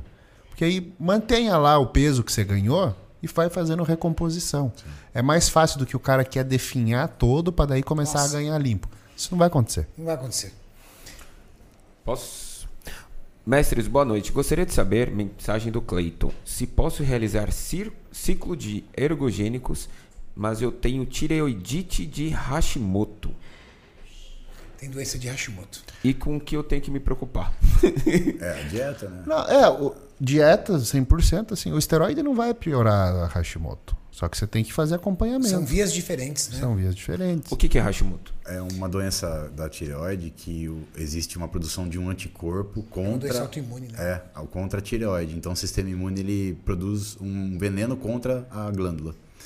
E açúcar branco, farinha de trigo, gordura saturada, isso estimula essa produção de anti-TPO, né, que seria o, o, o anticorpo que a gente analisa no A Tati sangue. tem doença de Hashimoto. Ela desenvolveu isso depois da gestação. E o que, que acontece? Primeiro, ela tem que tomar uma medicação, que ela toma até quatro, para poder manter a tireoide dela controlada. E, cara, se ela vacilar na dieta, ela tem crise de hipoglicemia, ela retém muito fácil. Então, é aquilo que os rapazes estavam falando. É mui- ele tem que se preocupar muito mais com a dieta Com do que com os esteroides. O Igor Custódio mandou assim: graças a todos vocês, saí de 156 para 135 quilos em 5 meses. Olha só, Parabéns, cara. bela evolução. Muito obrigado, vocês salvaram minha vida. É só Continuam no imaginar, Mauricião, pra quem não entende isso, o cara andava, ele tirou um galão de água daquele das costas. 20 litros. Nossa senhora. Um galão que carregava o dia inteiro. Quatro sacos de arroz. Continuo no foco, a meta é 95 quilos daqui a um ano. legal, aí. legal, É ele aí. colocou uma meta lá na. Boa, É, ele já sabe. É isso Boa aí. Igor, mandou bem. Grande Donato, mensagem do Aaron Júnior. O mágico da dieta que deixa fácil a gente manter o plano. Manda um salve para os curitibanos. Grande era, um- era um paciente meu que mudou a, a- a concepção da dieta e nunca teve um resultado assim comendo o que ele come. A gente eh, fica feliz porque quando a gente faz uma dieta para uma pessoa, ela acha que a dieta vai ser tipo bolacha, chá, tipo restrição, Magic né? toast. É, tipo, sabe, corte. Quando o cara conversa comigo no online e a gente faz monta o cardápio junto e eu faço o cálculo matemático, com a destreza a gente consegue abrir o leque para o cara comer um pouco de tudo e ter uma flexibilidade na dieta tendo resultado. Então, pô, Aaron, obrigado aí pelo, pelo carinho e tamo junto. Próxima consulta, resultado. Boa. O Thomas mandou assim: Fala, meus queridos. Kaminsky, assim como eu, tu gosta de um bom charuto. Ele mandou. Tá aqui. Ganhei um de presente hoje.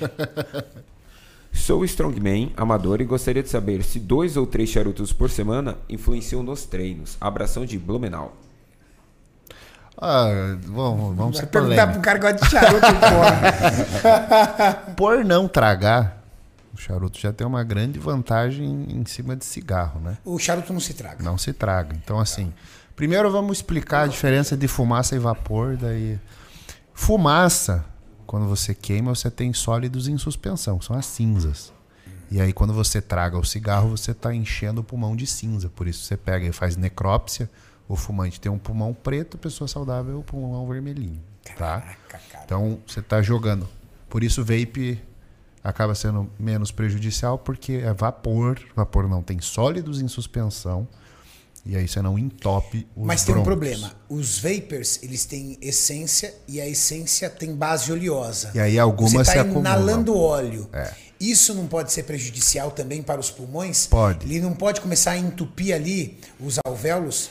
Lá nos Estados Unidos teve alguns casos de morte pessoal que estava colocando óleo de maconha no vape e fumando. Porque a temperatura que estava fumando, estava queimando o óleo de maconha, estava gerando um resíduo, como se fosse uma resina que acumulou no pulmão. Então também é perigoso, claro que é. Né? Mas a questão de você não inalar do charuto é menos prejudicial, só que eu acho três por semana muito. Eu acho que Cara, três puxar. Cara, eu fumo um, dois no mês. Então, é só pra comemorar Geralmente alguma no coisa. barco, É, lá curtir o momento. O Paulo Albuquerque mandou assim: o uso de esteroides anabolizantes acelera o processo de envelhecimento do corpo? Se sim, por que isso acontece? Pergunta boa. Acelera. Mas É também mesmo? retarda. Peraí. Vamos pela parte boa primeiro, a parte que retarda. Qual que é o tratamento anti-aging? Você vai em feira de anti-aging, feira médica, você vai ver GH e testosterona. Tá?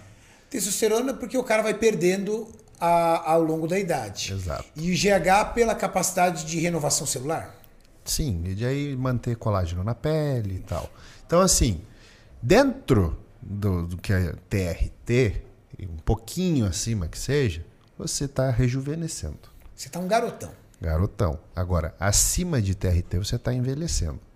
É só você pegar um, um adolescente, quanto que ele evolui quando ele tem um boom hormonal na, na puberdade. Né? Então você começa a entender como o, o- o hormônio envelhece quando ele está em altas concentrações. Então, sim, envelhece mais rápido. Nossa, vamos ser muito polêmico aqui. Não, vamos, vamos, vamos, vamos, bora, Ratinho. bora. Anota aí, 1,38 pro corte.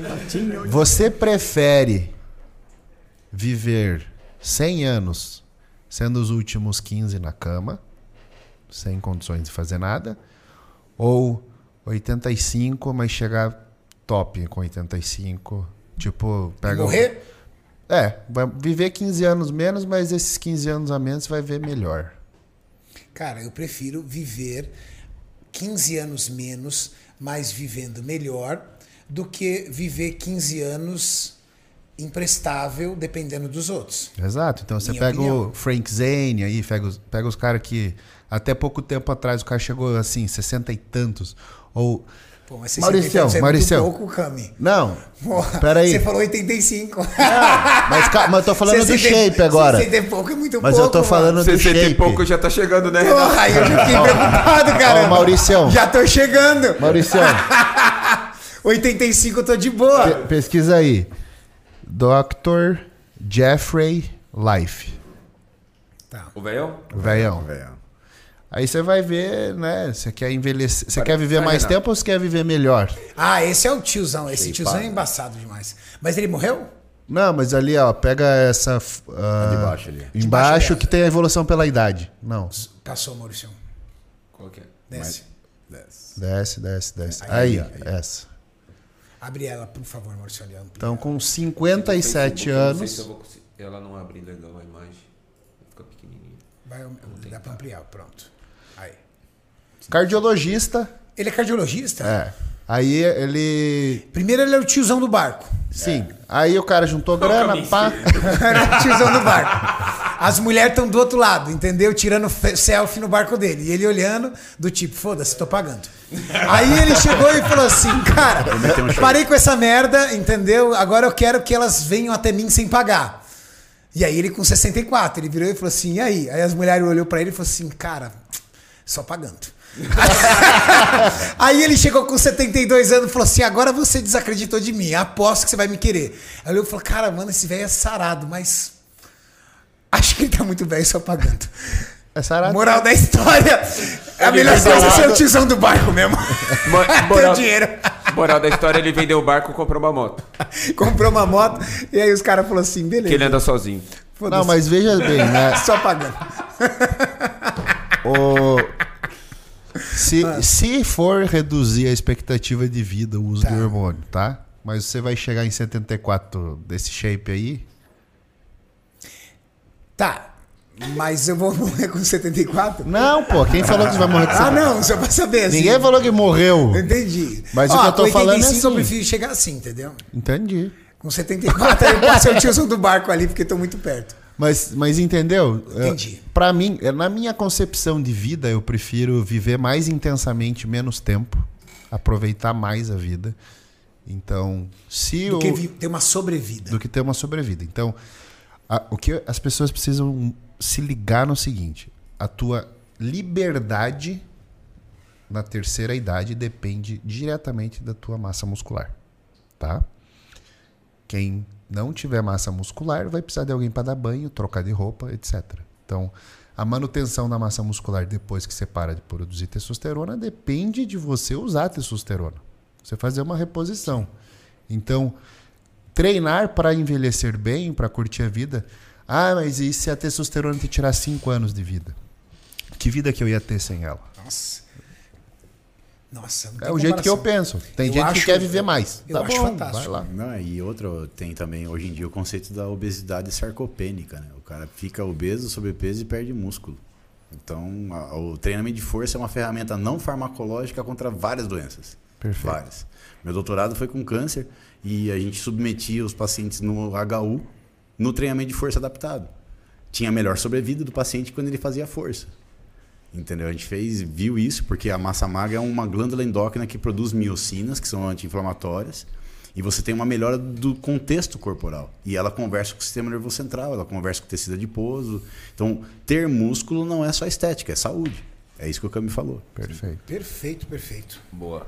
É, o Emanuel Nóbrega mandou aqui assim: Me chamo Emanuel. Em 11 meses perdi 37,7 quilos. Fui de 110 para 73. Saí de- da obesidade para saudável. Au- é, assimilando musculação com nutrição. Porém, o que eu considero essencial foi minha saúde mental. Gostaria da opinião de vocês sobre isso. Primeiro, parabéns, né? Total, cara. O cara é consistente. Um ano de dieta, um treino. ano de dieta, cara. Que É legal, aí, cara. cara. Mudança de mente, de hábitos. Completamente. E agora você enxerga o, o potencial de vida que você vai ter, né? Isso que é legal. Quando a pessoa tem um resultado assim, ela projeta o futuro. Fala, pô, se eu, se eu já melhorei tanto, quanto que eu posso melhorar ainda? Pô. Né, e o, o quanto poderoso ele se sente de ter feito isso. Né?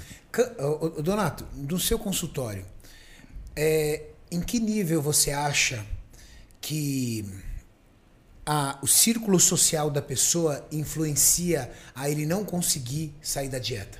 Amigos, família, hábitos. Tem interferência grande, viu, Renatão? Porque, Porque é algo difícil de tirar do cara. Como é que você vai sentar do lado do cara e falar assim, meu, é, você começa a fazer uma pequena diálogo ali com o cara para entender um pouco como é que é a vida dele, e aí o cara começa a conversar com você e aí você descobre que tudo que gira em torno dele tá ligado a comida, bebida, festa. Sim. Aí você fala, cara, você tem que trocar tua vida. Troca você os não amigos, vai... Troca os amigos, esses seus amigos aí. Não, isso é um ponto que a gente faz a consulta e eu, eu, venho, eu venho conversando, eu pergunto a semana e tal. E eu deixo, para depois que o cara ganha confiança em mim na consulta, eu entro na parte do final de semana e da família. Às vezes a mulher ou o marido estraga a pessoa. Às vezes a mãe em casa que não vê há muito tempo quer fazer bolo, um monte de coisa, aí coloca na parte psicológica, nossa, você não vem aqui, você não vai comer meu bolo. Então, qual que é a jogada? Eu ensino a pessoa que se ela tiver um ensinamento de como ela consegue é, ter o 80-20 no final de semana, ela não estraga tanta dieta participando um pouco da sociabilidade, mas ela sabe se controlar. Por exemplo, à noite tem pizza. Então, se você sabe que você vai matar quatro fatias de pizza à noite de mil calorias, vem segurando a dieta ao longo do dia para jogar um pouco mais de caloria à noite. Porque todo mundo quer que você participe da festa. Agora, se você é um atleta e tem que levar marmita na casa dos outros, é uma outra situação. Estamos falando de pessoas que querem ter uma evolução do corpo. Exato. Então, assim, vai beber, tipo, se você falar não, você é a chacota da mesa. Eu falo porque, né, os italianos lá em Piracicaba, pô, Felipe, ó, a sua berinjela tá aqui do lado da picanha. tipo, ó, o Felipe não bebe, quer leite? Chama, pega leite pro Felipe e tal. E eu tinha que bater bom. peso. Então eu, Você eu, era atleta de judô. é, então assim, eu entendo que a família realmente é um ponto sensível. Só que eu não posso falar pro cara brigue com todo mundo, fale não pra todo mundo, acabe com seu casamento, não saia com seu filho comer pizza. Até porque isso não é sustentável. Não é, então é, é o cara, ele, ele não fala que ele tá de dieta. A dica é: não fale que você está de dieta. Não fale. Tipo, vai na casa dos outros, tipo, vai comer a sobremesa da avó, come, mas tira o carbo do prato. Ela vai ver você comendo doce. Ela nem viu você comendo, deixar de comer o macarrão. Quer tomar uma cerveja com o sogro? Beleza, então faz o mesmo esquema, tipo, dá uma tiradinha de caloria de uma coisa, toma uma cerveja com ele. Só que você não tá fazendo tudo junto. Você come o macarrão, come o petit gâteau e toma a cerveja. Tipo, não é tudo. Então você tem que ter as escolhas. É isso que eu falo pro cara. Você tem que ter autonomia. Não levante a lebre que você tá de dieta, mas saiba o que você tá fazendo. E o pessoal nem vai ligar para você. Fantástico, E fantástico. não ligue o foda-se. Não, li- não, ligar o foda-se e ferrou. Mas é fantástica a observação dele, porque é o que eu faço. É, eu tenho duas vidas. Quem me acompanha sabe. Eu sou empresário e atuo como executivo de uma fábrica. Tem a vida da noite. Não, essa vida da noite pertence a muito Sai, tempo. faz, faz. Essa daí, Já- já essa foi, faz, faz parte do passado. Já foi, já foi. E eu tenho uma vida de atleta. Então, por exemplo, eventualmente eu tenho que almoçar com algum parceiro de negócio, com algum cliente, com algum fornecedor. Eventualmente eu tenho que jantar com eles e não existe não existe a possibilidade de você chegar a uma mesa e constranger o seu parceiro de Anfitrião. negócio, o seu anfitrião, dizendo que você está de dieta. Isso é constrangedor. Imagina eu, executivo de uma fábrica, você executivo de outra fábrica, a gente marca um almoço, eu sento e falo para você, ó, eu tô de dieta. Cara, não, não, eu te deixei constrangido, porque você já não sabe mais nem o que você vai pedir. Você fala, caramba, cara, eu preciso pedir o que esse cara vai pedir, porque vai que ele se sente mal em outra pedir. Ele se sente constrangido. Então o que, que você faz? Primeira regra. Quando eu vou na casa de algum parente da Tati, alguém que não, não, não conhece meu estilo de vida. Tati, eu tô numa preparação. Tati, por favor, não fala que eu tô de dieta. Não fala. Pode deixar que eu resolvo. Eu faço a minha refeição em casa e chegando lá em casa, chegando lá, ninguém percebe que eu tô de dieta, cara. É mó barato. Por quê? Bom, Renato, você quer uma cerveja e tal tudo? Pô, eu pego a cerveja. Cara, aquela cerveja ele não vai perceber, mas ela vai durar a noite inteira, cara. Ela vai durar a noite inteira. Mas eu não constrangi uma pessoa que nem me conhece e não conhece meu estilo de vida. Vamos, vamos jantar? Vamos, aí vai jantar? Cara, eu vou selecionando. Então, por exemplo, eu peguei uma salada, uma porção maior de salada. As pessoas querem ver você mastigando. Aí eu pego uma porção maior de salada, eu pego uma fatia da proteína. Eu, eu tô comendo, a pessoa nem percebe. Agora, se eu chegar no local e eu falar, a Tati chegar, oi, tudo bem? Ah, esse aqui é um dos... Ah, não, ele tá de dieta, ferrou, você vai ser o alvo da, da, da família. Porque todo mundo vai prestar atenção em você. Exatamente. Dizer, Ai, ele não comeu, ai, porque tá de dieta, né? Ai, você não pode comer. Cara, isso é muito chato. Não, e, Você começou tem, a fazer dieta, você ficou chato. É mais ou menos isso, cara. e- e tem um aspecto. Essa daí é a frase da Mi pro Mauricião. Aí, quando o Maurício começou a fazer dieta, a primeira coisa que a esposa do Maurício fez foi: Nossa, Renato, ele começou a fazer dieta, ele tá muito chato. Nunca faço. Quando eu faço, fazer direito. velho, velho. Não, e tem um aspecto do você dizer que você tá de dieta que, que é muito superior a físico. Quando você diz assim, isso eu não como, e é o que a pessoa come, Nossa. você está dizendo que você é melhor do que ela. Sim. E a pessoa se sente, porra, ele é Humilhada. humilhado. Humilhado. Fala assim, ah, então ah, o que eu como não serve pra você. Então, você é superior. Eu sou um bosta. Exato. Um bosta. Você acha que eu sou um lixo. E, e aí, ah, não come do mesmo prato que eu, sabe? Só que isso magoa. E, e você não percebe, porque pra você é automático. Mas pra pessoa, porra, é foda. E assim, uma coisa também que, que precisa ficar claro, a gente ficou falando, ah, não seja otário, não seja otário agora. O contrário também é verdade.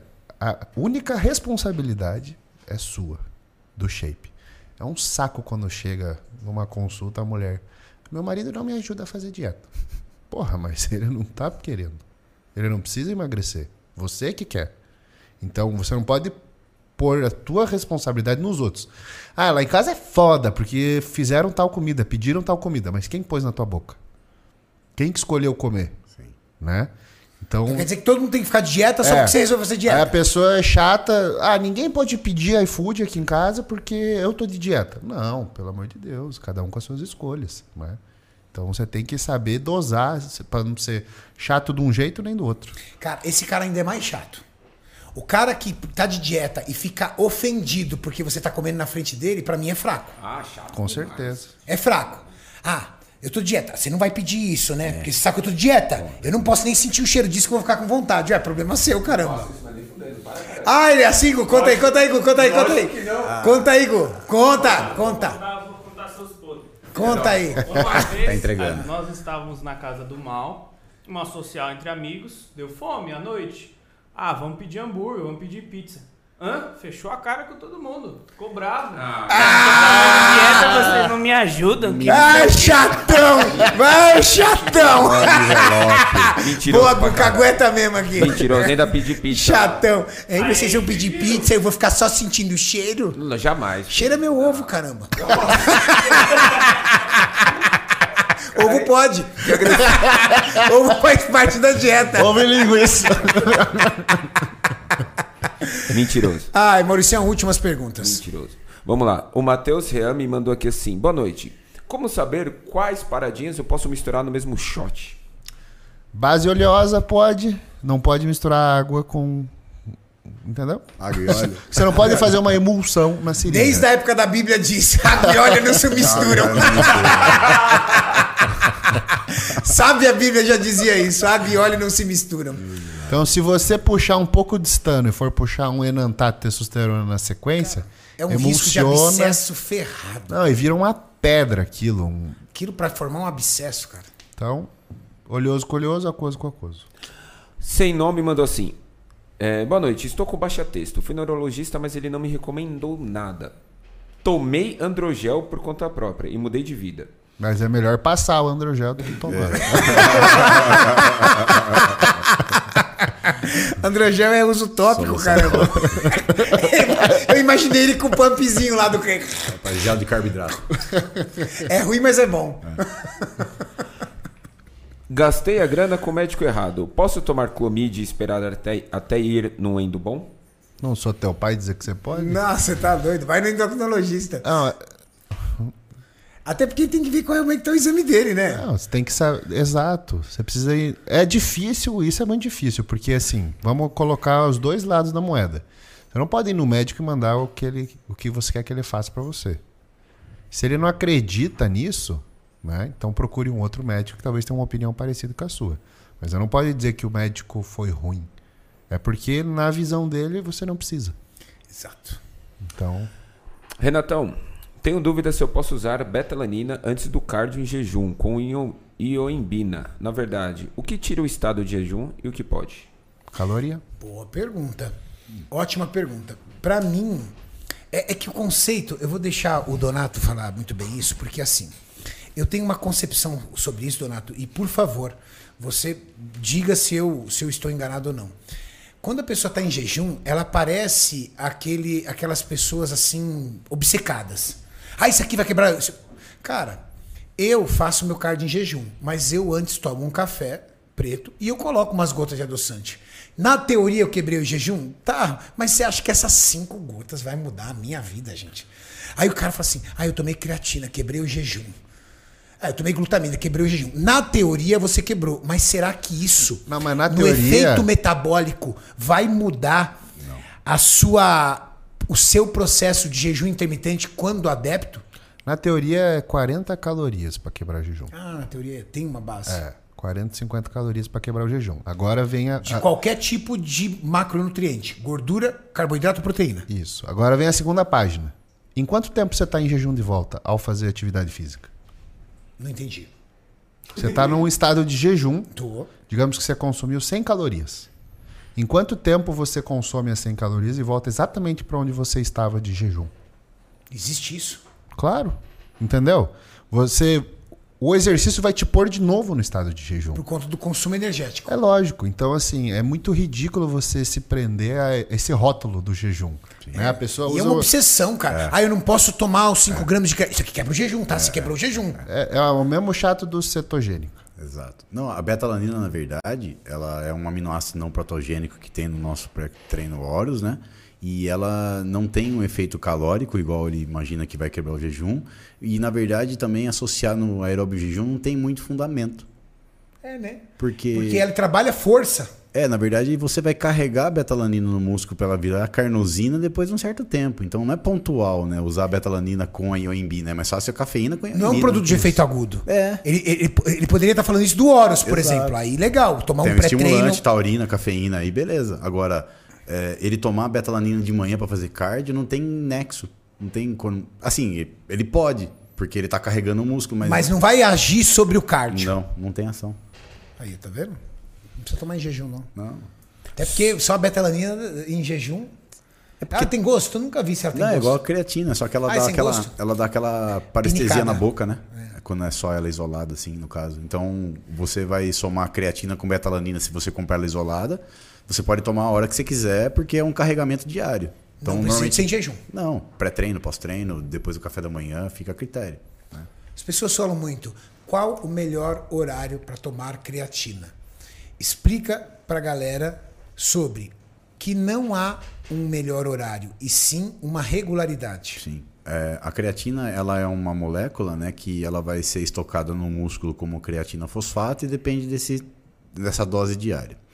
No Comitê Internacional, ela, você tem a informação de que se você usar a creatina junto com carboidrato e proteína, você tem um melhor meio ambiente para ela absorver. Então, eu posso tomar a minha creatina como eu faço de manhã depois do meu café da manhã. Eu jogo a pazinha na boca e tomo meu shake por cima. Porque Então tem vamos colocar que o melhor horário existe. É o horário que você não vai esquecer. Ou depois de comer. Boa! É verdade. É o horário que você não vai esquecer. Exato. É interessante fazer pirâmide de uso de creatina? Boa. Na década de 90, o pessoal fazia essa estratégia de colocar 20 gramas de creatina por dia durante uma semana. Saturação. Era o tal da saturação. Aí o Tô em ca... saturação de creatina. Vou, vou ciclar a creatina. Você É, quer a né? creatina. Nossa, underground, hein? Aí, Mas era underground na. na- Era, era, não era. Potinho Por da baixo do Universal pano e tal, é. por baixo do pano ali. O cara, não, não tenho isso não aqui na loja. Daí só abre a gaveta ali. então, salve, salve o professor Roger Harris, né, o inglês que descobriu a creatina. Ele coloca que esse efeito de saturação é para você chegar no nível de 155 milimol muscular e na tampa. E depois você continua a administração de 3 a 5 gramas crônico. Então, existe. Porém, quando fizeram um trabalho de comparação tomando 5 gramas de nível crônico, no final não tinha diferença da creatina muscular. Ou seja, calma. Se você quer ter uma, um, um- uma- uma- um carregamento rápido de creatina para uma, uma competição de basista, para uma competição de powerlifting, você faz a saturação para chegar no nível muscular mais rápido. Entendi. Ponto. Uma situação pontual, um evento. Não dá tempo de tomar um mês. Eu preciso, em 15 dias, aumentar o meu nível de creatina. Saturação. Eu quero usar creatina para melhorar minha força, performance e ganhar massa muscular ao longo do tempo. Crônico. O ano inteiro. Não precisa parar de tomar 5 gramas todo dia. Creatina e pedra nos rins. Não tem correlação. Porque se a gente for ver realmente o efeito da creatina, até a gente falou quando o Muzi veio aqui com a gente, né? A creatina tem uma produção eh, renal de 2 gramas ao dia e que ela não tem essa correlação direta com formação de cálculo renal. Não é ela que causa isso. Como a creatina tem essa formação, uma parte dela nos rins, as pessoas fazem essa conexão de lesão renal com ela. Mas não existe isso. Creatina monoidratada e a tal da creatina malato. O que, que será que muda nisso? No final da história, comparado com creatina fosfato muscular de performance, não dá diferença. A diferença é no bolso, porque uma é cara pra caramba. Essa creatina malato é uma fortuna. Né? Nosso PID da Maxitânia tem lá a Creapur, que a gente faz todo o processo de invase, porque a gente sabe que a monoidratada é a boa, bonita e barata. Porque essa creatina malata é muito cara. E não é nada de outro mundo. Ela não tem nenhum efeito super especial do que comparado. Não tem. Comparativo não. E- Ela vai vamos- trabalhar diretamente no ciclo de ATP e acabou. Exato. E vamos colocar, lembrar que a gente falou sobre saturação. Se não faz diferença em um mês, eu tomar 20 gramas durante uma semana ou tomar 5 gramas por dia, então a diferença de absorção da creatina também não vai fazer diferença a longo prazo. Ah, essa aqui absorve mais. Tá, mas se eu tomar o ano inteiro, não vai fazer diferença nenhuma se a absorção foi mais rápida ou mais devagar. Porque se eu faço saturação não faz diferença, por que que vai fazer? Porém, veganos que não comem carne vermelha têm uma melhor resposta quando se toma creatina. Olha isso, cara. Porque ele tá ávido em absorver creatina que não vem da dieta e os receptores estão todos assim no músculo querendo. Então, quando ele joga creatina, a resposta dele é melhor do que a nossa, que é onívoro, que come carne vermelha. Agora uma pergunta que eu não sei se vocês sabem responder. A creatina vendida como suplementação, ela vem de uma fonte sintética, uma fonte vegetal ou uma fonte animal? Ela é sintética. Então, um vegano pode fazer uso da suplementação que ele não vai estar. é, é, Ninguém morreu. Ninguém, morreu. Ninguém, Ninguém morreu. morreu. Ninguém Pronto, morreu. em resumo é isso. Acabou. Que legal, cara. Que observação incrível, Ninguém Donato. morreu. Que observação incrível para a galera vegana saber como é importante para um vegano a suplementação de creatina se ele tem interesse na construção de um físico através da musculação. Não, existe muitos comparativos de você ver que o cara usando 5 gramas onívoro e vegano, a- o aumento de, de creatina fosfato no vegano é muito mais rápido do que no nosso. Do que é onívoro. Porque o músculo não vê, né, não chega pela alimentação, ele só tem os 2 gramas de, de síntese endógena e quando você coloca o a mais por fora, puxa muito mais rápido. Fala aí, verdade, mano. Quem tem esse tipo de informação aqui, Maurício? É louco, que- esse que- podcast é demais. Esses meninos são gênios. São demais, cara. É, é muito legal, cara. É muito legal. Muito legal. Muito eu vou legal, agradecer, Pedro. Maurício, o restante dos superchats. Eu sei que tem muitos, mas a gente estourou o horário. Eu tenho certeza que muitas perguntas aí acabaram sendo respondidas indiretamente por eles, mas vamos encerrar aqui com um agradecimento incrível a esses dois gênios. Maurício, por favor, Instagram do Dr. Felipe Donato na tela. Essa galera que está assistindo aqui precisa acompanhar Dr. Felipe Donato no Instagram. Isso aí, galera. Eu vou colocar aqui. Tá Olha aqui. ó. ideia. Que bonitão. Bonitão. Que bonitão. Essa foto foi na palestra do ISSN. do ISSN, palestrante ISSN. Quem quiser marcar uma consulta com o Dr. Felipe Donato, A gente como é que tem faz? o, o link ali do, do site, do Linktree. Aí tem o consultório, tem o site que tem os livros também, que a gente está terminando a impressão da nova tiragem, do Dieta Flexível, Dieta 33% e Nutrição Esportiva. E a gente tem também os cursos, palestras e a parceria com a Max Titânio e as conferências. Incrível. Mauricião, coloque Instagram de Dr. Gabriel Kaminski. Eu gosto dos, eu gosto dos TBT do Kaminsky. Os TBT do Kaminski são os melhores, cara. Quem sigam Dr. Gabriel. Seu, seu Instagram tá crescendo, hein, irmão. É, voltou pro patamar de antes de eu ir na manifestação em Brasília. Que eu... Perdi 2 mil Você seguidores. perdeu o seguidor. Ai, ai. Quem quiser marcar uma consultoria com o Dr. Gabriel Kaminski, que viaja o Brasil inteiro em consultoria, qual é o link aí dentro do seu Instagram? Esse link ali e acabou. Não me mandem direct, nunca será aberto, infelizmente. Não consigo. É, eu Então também já não, deixa é, eu também não É consigo responder direct. Então, ambos, tanto o Dr. Felipe Donato como o Dr. Gabriel Kaminski, tem um link ali na página do Instagram. Irmão, muito obrigado. Você, meus gênios favoritos. Irmão, muito obrigado. Obrigado. Pessoal, esse foi mais um Iron Bag Podcast especial Gênios. Faltou. Renato, Renato, Renato. Calma, Renato. Calma, Opa, Renato. desculpa aí, Mauricião. Foi mal. Calma, Renato. Vamos Minha agradecer fome, minha também. fome. Não, vamos agradecer também a Life Strong, patrocinador oficial do nosso podcast, o melhor energético do mundo, tudo zero. E amanhã, quinta-feira, chega, hein, Renatão? Amanhã, Chega? quinta-feira, é amanhã que chega. É bom, né, Donato? Delícia. Esse Bom de maçã demais. verde é bom demais. Bom demais. Valeu, pessoal. É mais um Bag Podcast especial Gênios Metabolismo e Nutrição para vocês. Valeu.